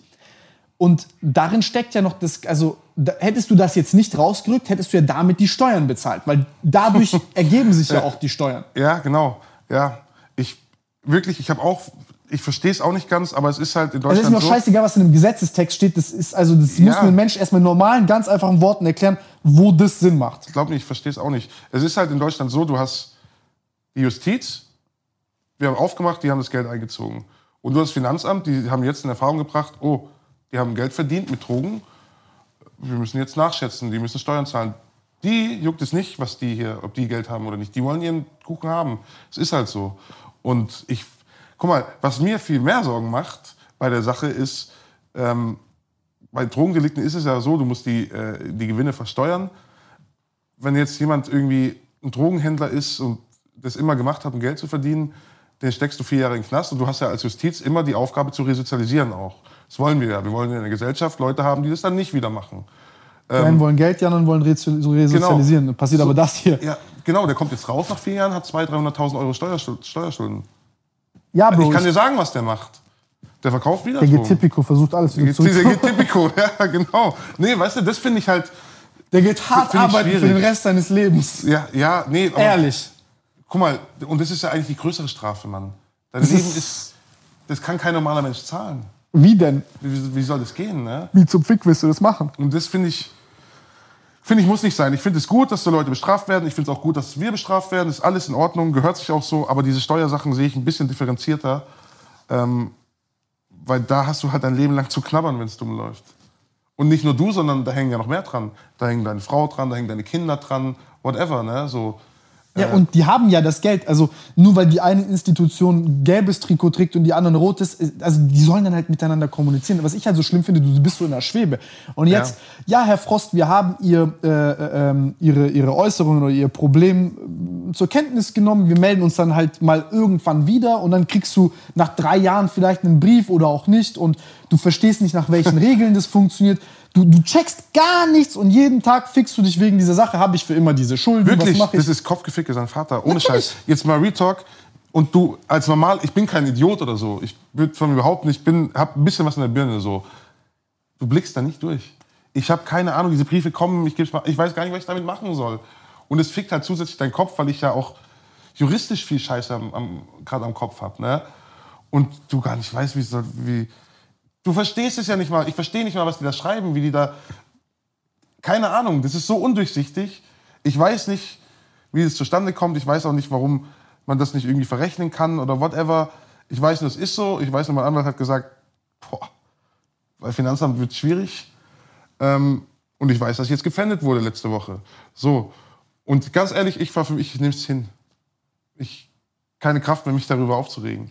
Ja, aber was, ich, ich verstehe das nicht. Also, da, da, da, das, das finde ich schade. Also, guck mal, ich finde, es ist, es ist eine, also, das ist doch die Aufgabe da auch irgendwo. Ich weiß, we- wessen Aufgabe ist das jetzt wieder? Sagt die Staatsanwaltschaft, ja, ist nicht unsere Aufgabe, wir haben die 8 Millionen. Oder die, nicht die Staatsanwaltschaft, aber wer auch immer. Sorry, dass ich jetzt hier so Sachen dribbel. Aber das, so, es ist, bestrafen und, und dass es scheiße ist, das ist, also ich will es ich will es gar nicht relativieren gerade, aber irgendwo muss da auch irgendeine Form von Gerechtigkeit walten lassen. Das, das finde ich, keine Ahnung, es ist so eine weirde Sache und ich habe schon das ein oder andere Mal mitbekommen, dass sowas dann halt, keine Ahnung, stell dir vor, du hast jetzt, es gibt ja auch Leute, die sind unschuldig, haben nichts gemacht und stecken dann in so einer Schwebe drin oder, oder whatever. Ich finde, du es- solltest halt, wenn du, wenn du als Justiz den Anspruch hast, zu resozialisieren, den, möglich, den Leuten auch die Möglichkeit geben, wieder aufstehen zu können.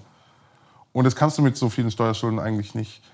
Und das finde ich schwierig. Ich, wie gesagt, ich blicke da nicht durch. Ich weiß auch nicht, inwiefern die Justiz dann irgendwie mit, der, dem Finanzamt in Verbindung sind. Ob das die, ich glaube, eigentlich gar nicht groß.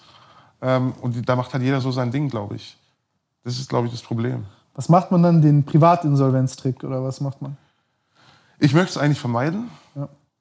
Ähm, aber es wird so kommen, dass ich wahrscheinlich Privatinsolvenz anmelden muss. Ich wüsste nicht, wie ich sonst da rauskomme. Also sorry, dass ich das Trick nenne, aber ich meine, ganz ehrlich, also was, was willst du denn tun?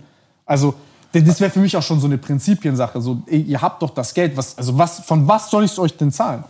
Guck mal, ich bin mir sicher, ich könnte das, wenn ich Gas gebe, mit legalen Projekten irgendwann zahlen. Das Problem ist, wenn du jetzt ein legales, legales Projekt machst, zum Beispiel als GmbH oder UG, fänden die deine Anteile. Also hast du auch da die Chance, ist auch da die Chance sehr schwierig, wieder durchzustarten. Weißt du, wie ich meine? Ähm, deswegen wie? Willst du es machen? Ich, ich, will, ich will eigentlich vermeiden, Privatinsolvenz zu machen. Ich will mich auch nicht irgendwie rumschlängeln oder so. Ne? Ich will das alles gerade machen. Aber wahrscheinlich wird für mich der einzige Weg sein, ähm, in Privatinsolvenz zu gehen. Jetzt muss ich da auch ne, mit einem Steuerrechtler halt drüber gucken, weil du blickst da als Privatmensch einfach nicht durch. Das, da muss ein Profi ran und da muss ich gucken, wie wir das machen. Fakt ist, das sind abnormal viele Steuerschulden, die ein Mensch in dem Leben nicht zahlen kann, normalerweise. Ich bin gespannt, wie ihr Leute das seht. Also keine Ahnung. Wieso, haben die, wieso kriegen die Leute, die, deren Geld veruntreut worden ist, ihr Geld nicht zurück? Ähm, wieso reden die da nicht wegen dem Geld miteinander, wenn sie es schon einbehalten und so weiter und so fort? Also ich, ich, ich check das alles nicht. Ich, also ich verstehe es. Vielleicht bin ich auch einfach nur zu dumm, ich weiß nicht. Nee, ich hab, ich Aber immer wenn es um Steuern, Geld und deutsche Behörden geht, habe ich sehr schnell dieses Gefühl, so eine Mischung aus Langeweile und ich fühle mich sehr dumm. Und ich will es auch eigentlich gar nicht wissen. Aber das Problem ist, sobald du irgendeine Kacke am Dampfen hast, musst du es halt machen. Ja. Und ja, das ist so.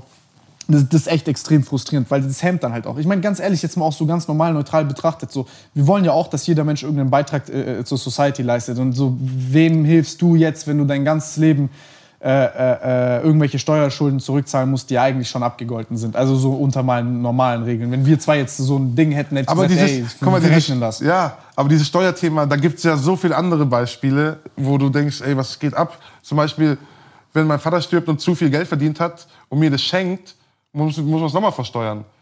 Geld, was er schon 300 Mal versteuert hat, weißt du? Das ist so ein Thema für sich. Ich glaube, da kann man, kann man Jahre drüber reden, ey. Da kann man sehr, sehr lange, also da kann man sehr kurz drüber reden. Ich glaube, wir reden auch, ich glaube, wir machen den Fehler, dass wir darüber zu lange reden, so wie, so wie die. Ja. Äh, aber ja, nee, ich, ich fühle das. Also das, das ähm, stelle ich mir als äußerst nervig vor. Ähm, ich weiß nicht, also ich, es gibt definitiv noch ein paar Themen eigentlich, aber ich finde es auch ein gutes Ende, muss ich sagen. Ich weiß nicht, wie ihr das alle seht. Ich weiß gar nicht, wie lange wir jetzt geredet Oh. Doch, eine Frage habe ich noch. Ähm, du hast Frau, du hast Kind, ähm, du hast Freunde, du hast Familie und du weißt jetzt irgendwann, nachdem die Revision rum ist, ist so jeden Tag, du weißt, das ist jetzt gerade halt so, nicht Freiheit auf Kredit, aber irgendwie so eine, weiß ich, für mich wäre das so voll die komische Zwischenphase. So zwischen Freiheit und nochmal Gefängnis Ja, ist es auch. mich würde diese Angst vor, ich werde noch mal rein müssen, killen. Mich, mich würde das kaputt machen im Kopf. Ich muss dir sagen, Ich würde lieber sagen, lass mich jetzt sofort gehen. Na, ich muss dir sagen, guck mal, die, die schlimmere Zeit war für mich die Zeit zwischen U-Haft und Prozess. Weil da ist es immer wie so ein Damoklesschwert über dir gehangen. Du hast dann immer noch Hoffnung ne? und dann malst du dir das und das aus. Und jetzt, mit dem Urteil, geht es mir besser. Es hört sich dumm an, weil es echt ein hartes Urteil ist. Das war so die erste Stunde irgendwie eklig. Aber mir geht es besser, weil ich eine Hausadresse habe. Und ich habe, guck mal, das Ding ist, das ist wie wenn du einem auf die Backe haust die ganze Zeit, irgendwann spürst du es nicht mehr. So, und ich glaube, wichtig ist halt bei mir, ich habe akzeptiert, dass ich Scheiße gebaut habe. Ich habe wirklich auch im Innern akzeptiert, dass ich eine Strafe verdient habe und ich gehe damit klar. Ähm, und ich bin halt ein Mensch, der positiv denkt und ich glaube an mich und ich glaube auch, dass ich das hinkriegen werde, auch in Zukunft. Und deswegen stecke ich da nicht in, in, so einen Kopf in den Sand. Ich hatte aber natürlich Phasen, wo es mir echt schlecht ging.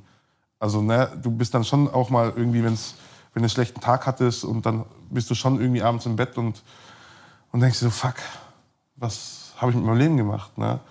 Aber ich glaube, das Wichtige ist halt, dann wieder aufzustehen am nächsten Tag und, und Gas zu geben. So probiere ich es halt zu machen und mir geht's recht gut im Moment. Wie, ähm, wie hast du das auch mit deiner Frau hinbekommen? Ich muss, ja, ich habe das Glück, dass ich echt eine starke Frau habe. Es ist ja, ne, die macht ja eigentlich fast das Schlimmere mit. Weil ich bin irgendwann weg, sie ist alleine mit dem Kind. Ähm, aber der Vorteil ist halt, oder das Gute, dass sie mich, wir sind jetzt zwölf Jahre zusammen, also das ist meine Freundin, aber ich sage halt Frau, ähm, und haben ein Kind und wir haben da natürlich viel und oft und lang miteinander geredet. Ne? Ähm, ich habe sie auch angelogen, aber sie hält zu mir und das glaube ich ja auch, weil sonst wäre ich schon lang weg. Ne? Hat jetzt genug Chancen. Aber ich habe zu, ihr- ich hab zu ihr auch, das ist halt die Frage, ab wann wird es egoistisch, irgendwie egoistisch zu erwarten, dass sie bleibt, weil sie hat ja auch ein Leben. Ne? Ähm, deswegen, sie sagt, sie hält zu mir, ich glaube sie auch. Ähm, sie, ist auch. sie kommt auch wirklich sehr gut mit den Sachen klar, muss man echt sagen. Sie ist da relativ stark. Und sie ist da ähnlich wie ich, die ist halt auch so ein optimistischer Mensch. Und ganz ehrlich, das haben andere schon hingekriegt, das werden wir auch hinkriegen Schon krass. das Mindset ist da, glaube ich, halt so eine ganz wichtige Sache. Weil, guck mal, ich denke mir halt immer, was bringt's, wenn ich jetzt heul und mich aufgebe? Dann gebe ich meinen Sohn auf, dann gebe ich meine Frau auf, ziehe die mit runter, ziehe meine Eltern mit runter. Da hat ja keiner was davon. Also andersrum, wenn ich jetzt irgendwie an meinen Bruder denke, der müsste in den Knast, ich würde nicht wollen, dass der heult, weil das zieht dich ja klar mit runter, weil du weißt, der leidet. Der leidet irgendwie. Deswegen, ich bin da wirklich, mir geht's echt gut im Moment. Krass. Krass, Mann. Ich glaube, du hast da viel, hat da so viele Ängste im Kopf. Warten die Leute auf einen? Was mache ich? Wie lange bleibe ich? Das hast du immer, klar. was Das, verändert sich? Was sehe ich nicht? Was verpasse ich? Genau, das hast du auch immer irgendwie im Kopf, aber irgendwann wird es auch leiser und guck mal, ich habe wirklich mich halt echt viel mit mir selber beschäftigt und auch so mit Psyche und auch so mit positiv denken, mit Achtsamkeit und solchen Geschichten. Geil. Wirklich, wo ich am Anfang gedacht habe, was ist das für ein Schrott. Ne? Ich hatte auch wirklich, ähm, Anfang des Jahres hatte ich, hat mich auch richtig psychisch erwischt, Depressionen und so. So richtig, also richtig, ich bin aufgestanden, Leben gefickt. So. Und ich dachte vorher immer, Depression, das ist, wenn du gelben Schein willst und nicht arbeiten gehen willst. Das ja. ist aber echt, ich lieber zwei Beine gebrochen, wie sowas. Ja, Mann. Ähm, aber mittlerweile geht es mir gut und ich habe jetzt halt. Ich nehme jetzt die, ich akzeptiere es jetzt, wie es kommt. Ich akzeptiere, dass ich selber schuld bin an der Situation. Ähm, ich hoffe natürlich aber trotzdem, dass wir da jetzt irgendwie als Family halt auch gut durchkommen, weil halt, und das ist das Schwierige an kriminellen Handeln, du bestrafst immer andere viel mehr wie dich. Guck mal, weißt du, was ich mit meinem Sohn mache? Und das ist auch echt mein Wunderpunkt. Als ich zurückgekommen bin aus U-Haft, der hat so geheult. Und das ist auch echt, das werde ich ihm nochmal antun. Und das ist das Schlimme.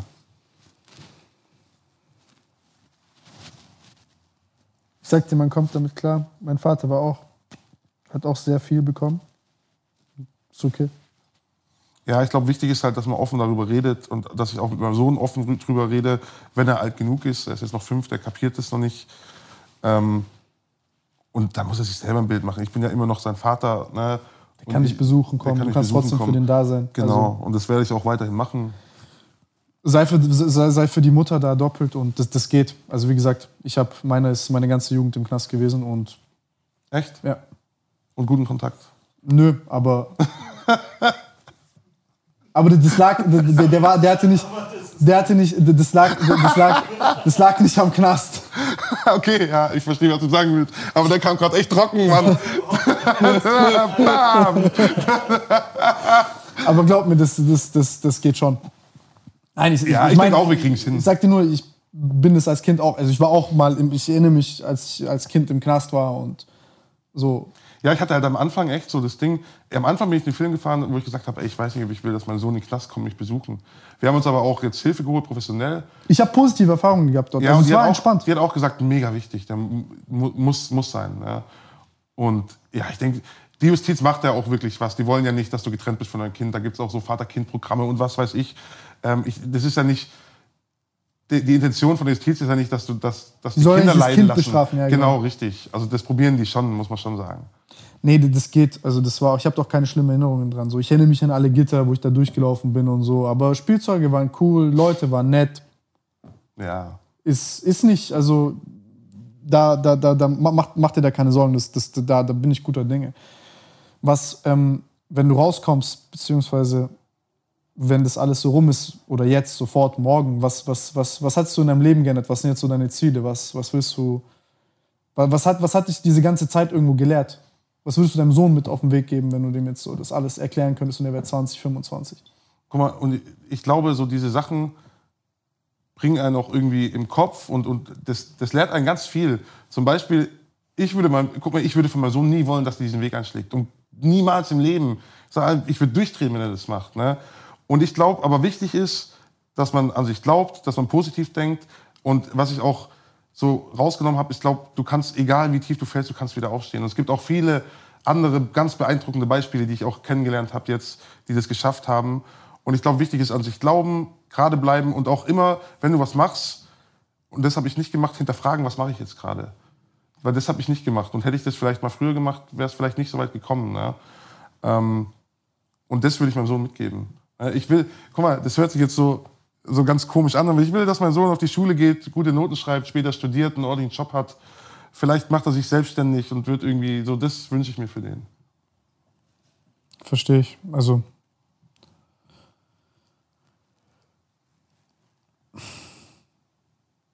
Ja, nee, es ist, es ist, eine harte Sache, Mann. Aber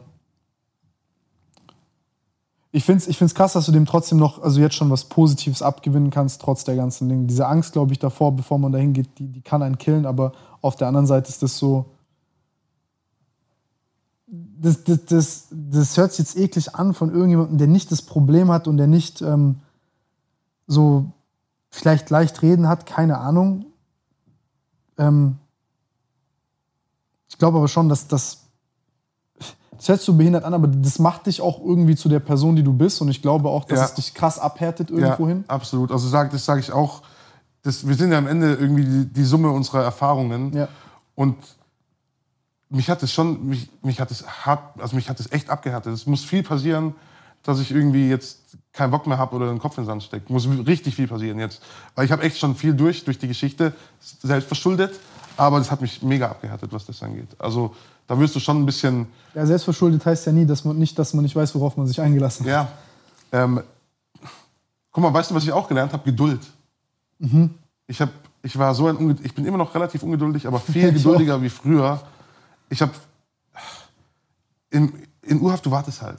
Auf den Prozess wartest du, auf Entscheidungen wartest du. Jetzt warten wir. Ich habe Geduld gelernt, Kühlen Kopf zu bekommen. kü- kühlen Kopf zu bewahren. Ja, ich habe früher, wenn ich in Bräuninger einkaufen war, Klamotten anprobiert und die Kasse war zu lang, habe ich alles liegen lassen und bin gegangen.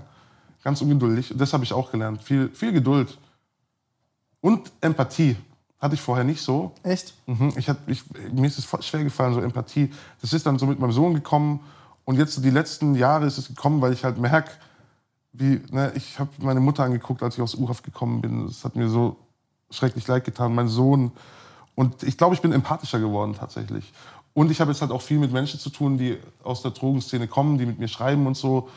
Und krieg da irgendwie krasse Stories mit. Und ja, ich bin auf der einen Seite auch irgendwie dankbar, wie es läuft, wie, dass ich erwischt wurde. Wer weiß, wo es irgendwie geendet hätte, hätte ich so weitergemacht. Das weißt du ja nicht.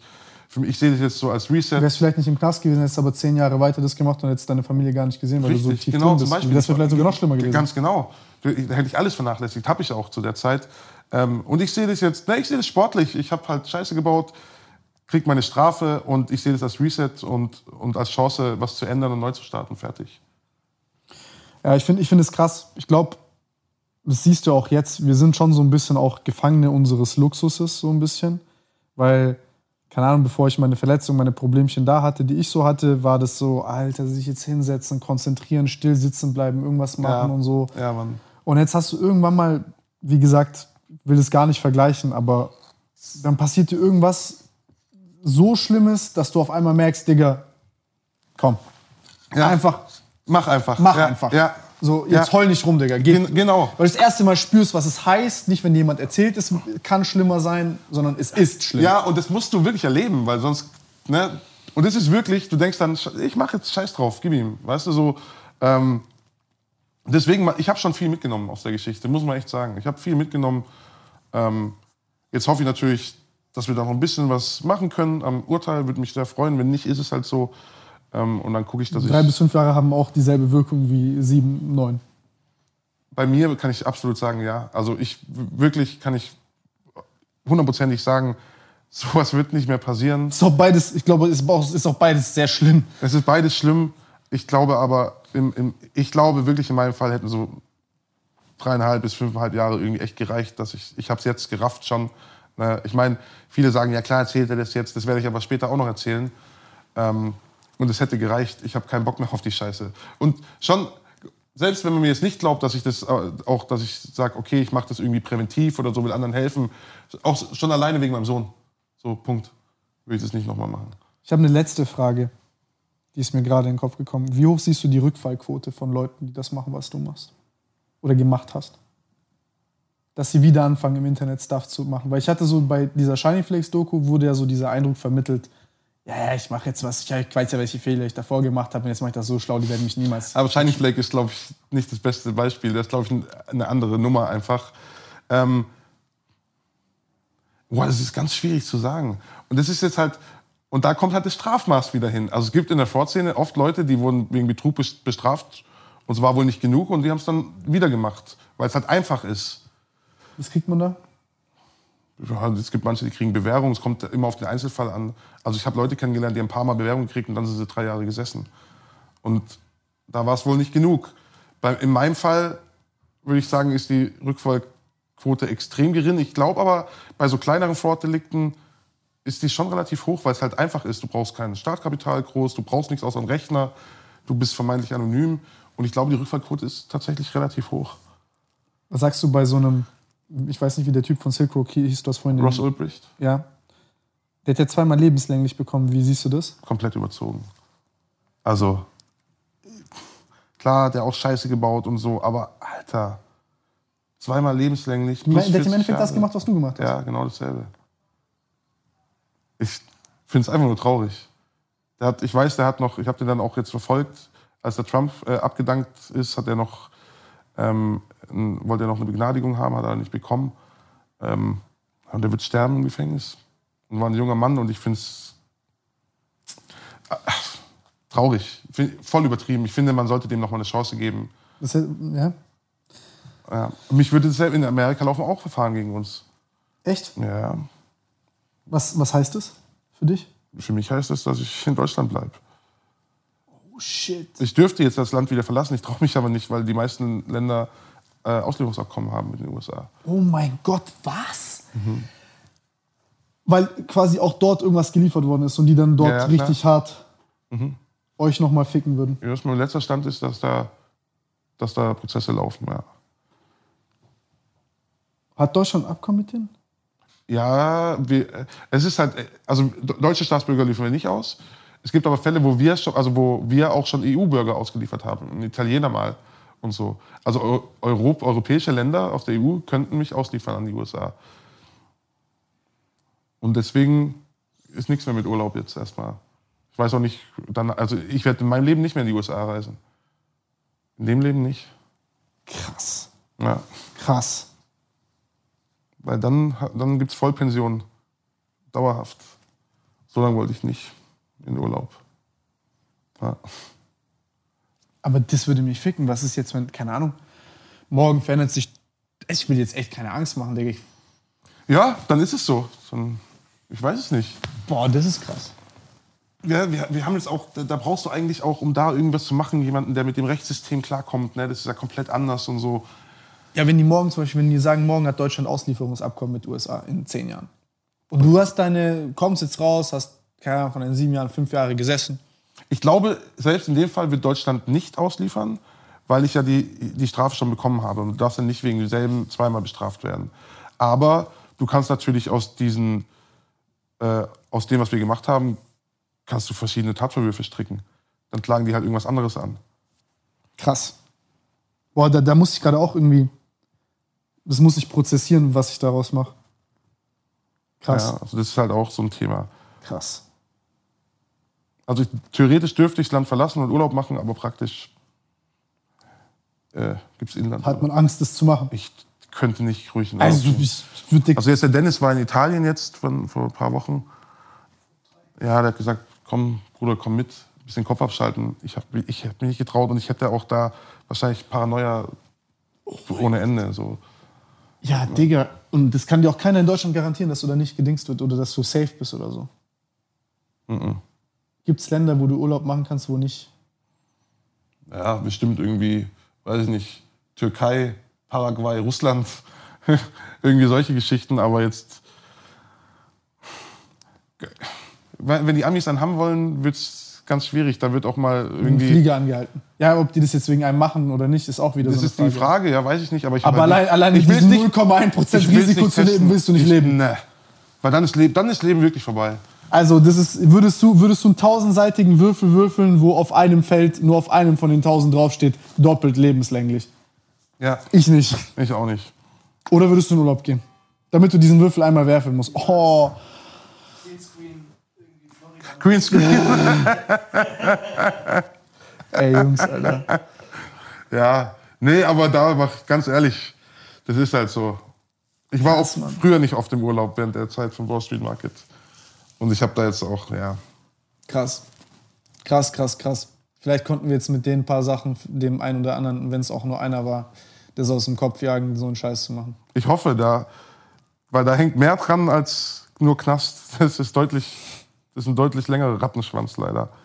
Und das ist kein Geld der Welt mehr wert, wie dir deine Nee. Psyche gefickt wird. Nee, wirklich nicht. Gäbe es einen Geldbetrag, wo du jetzt gesagt hättest, ah, so, so wie Allah Hatar, ich hätte jetzt irgendwo, so als Beispiel, du hättest jetzt irgendwo 100 Millionen verbuddelt und Kein. die kriegst du safe, safe.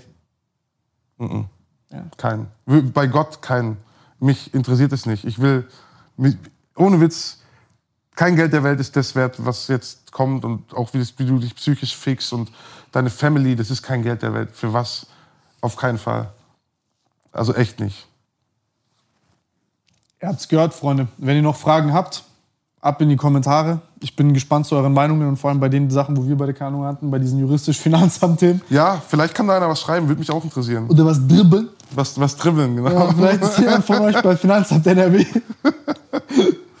ähm, nein, also äh, bin gespannt, was ihr sagt, Freunde. Ansonsten, wir äh, vielleicht machen wir dann noch mal irgendwann eine zweite Folge. Dann können wir, äh, gibt es auch noch ein paar andere interessante Fragen, die man stellen kann auf jeden Fall, also die ich noch habe. Aber äh, ich würde sagen, wir sehen uns beim nächsten Mal. Vielen Dank fürs Zuschauen, vielen Dank für die, äh, dass du dir die Zeit genommen hast und extra Gerne. hergefahren bist, Mann. Hat mich sehr gefreut und wir sehen uns beim nächsten Mal, Freunde. Ciao, ciao.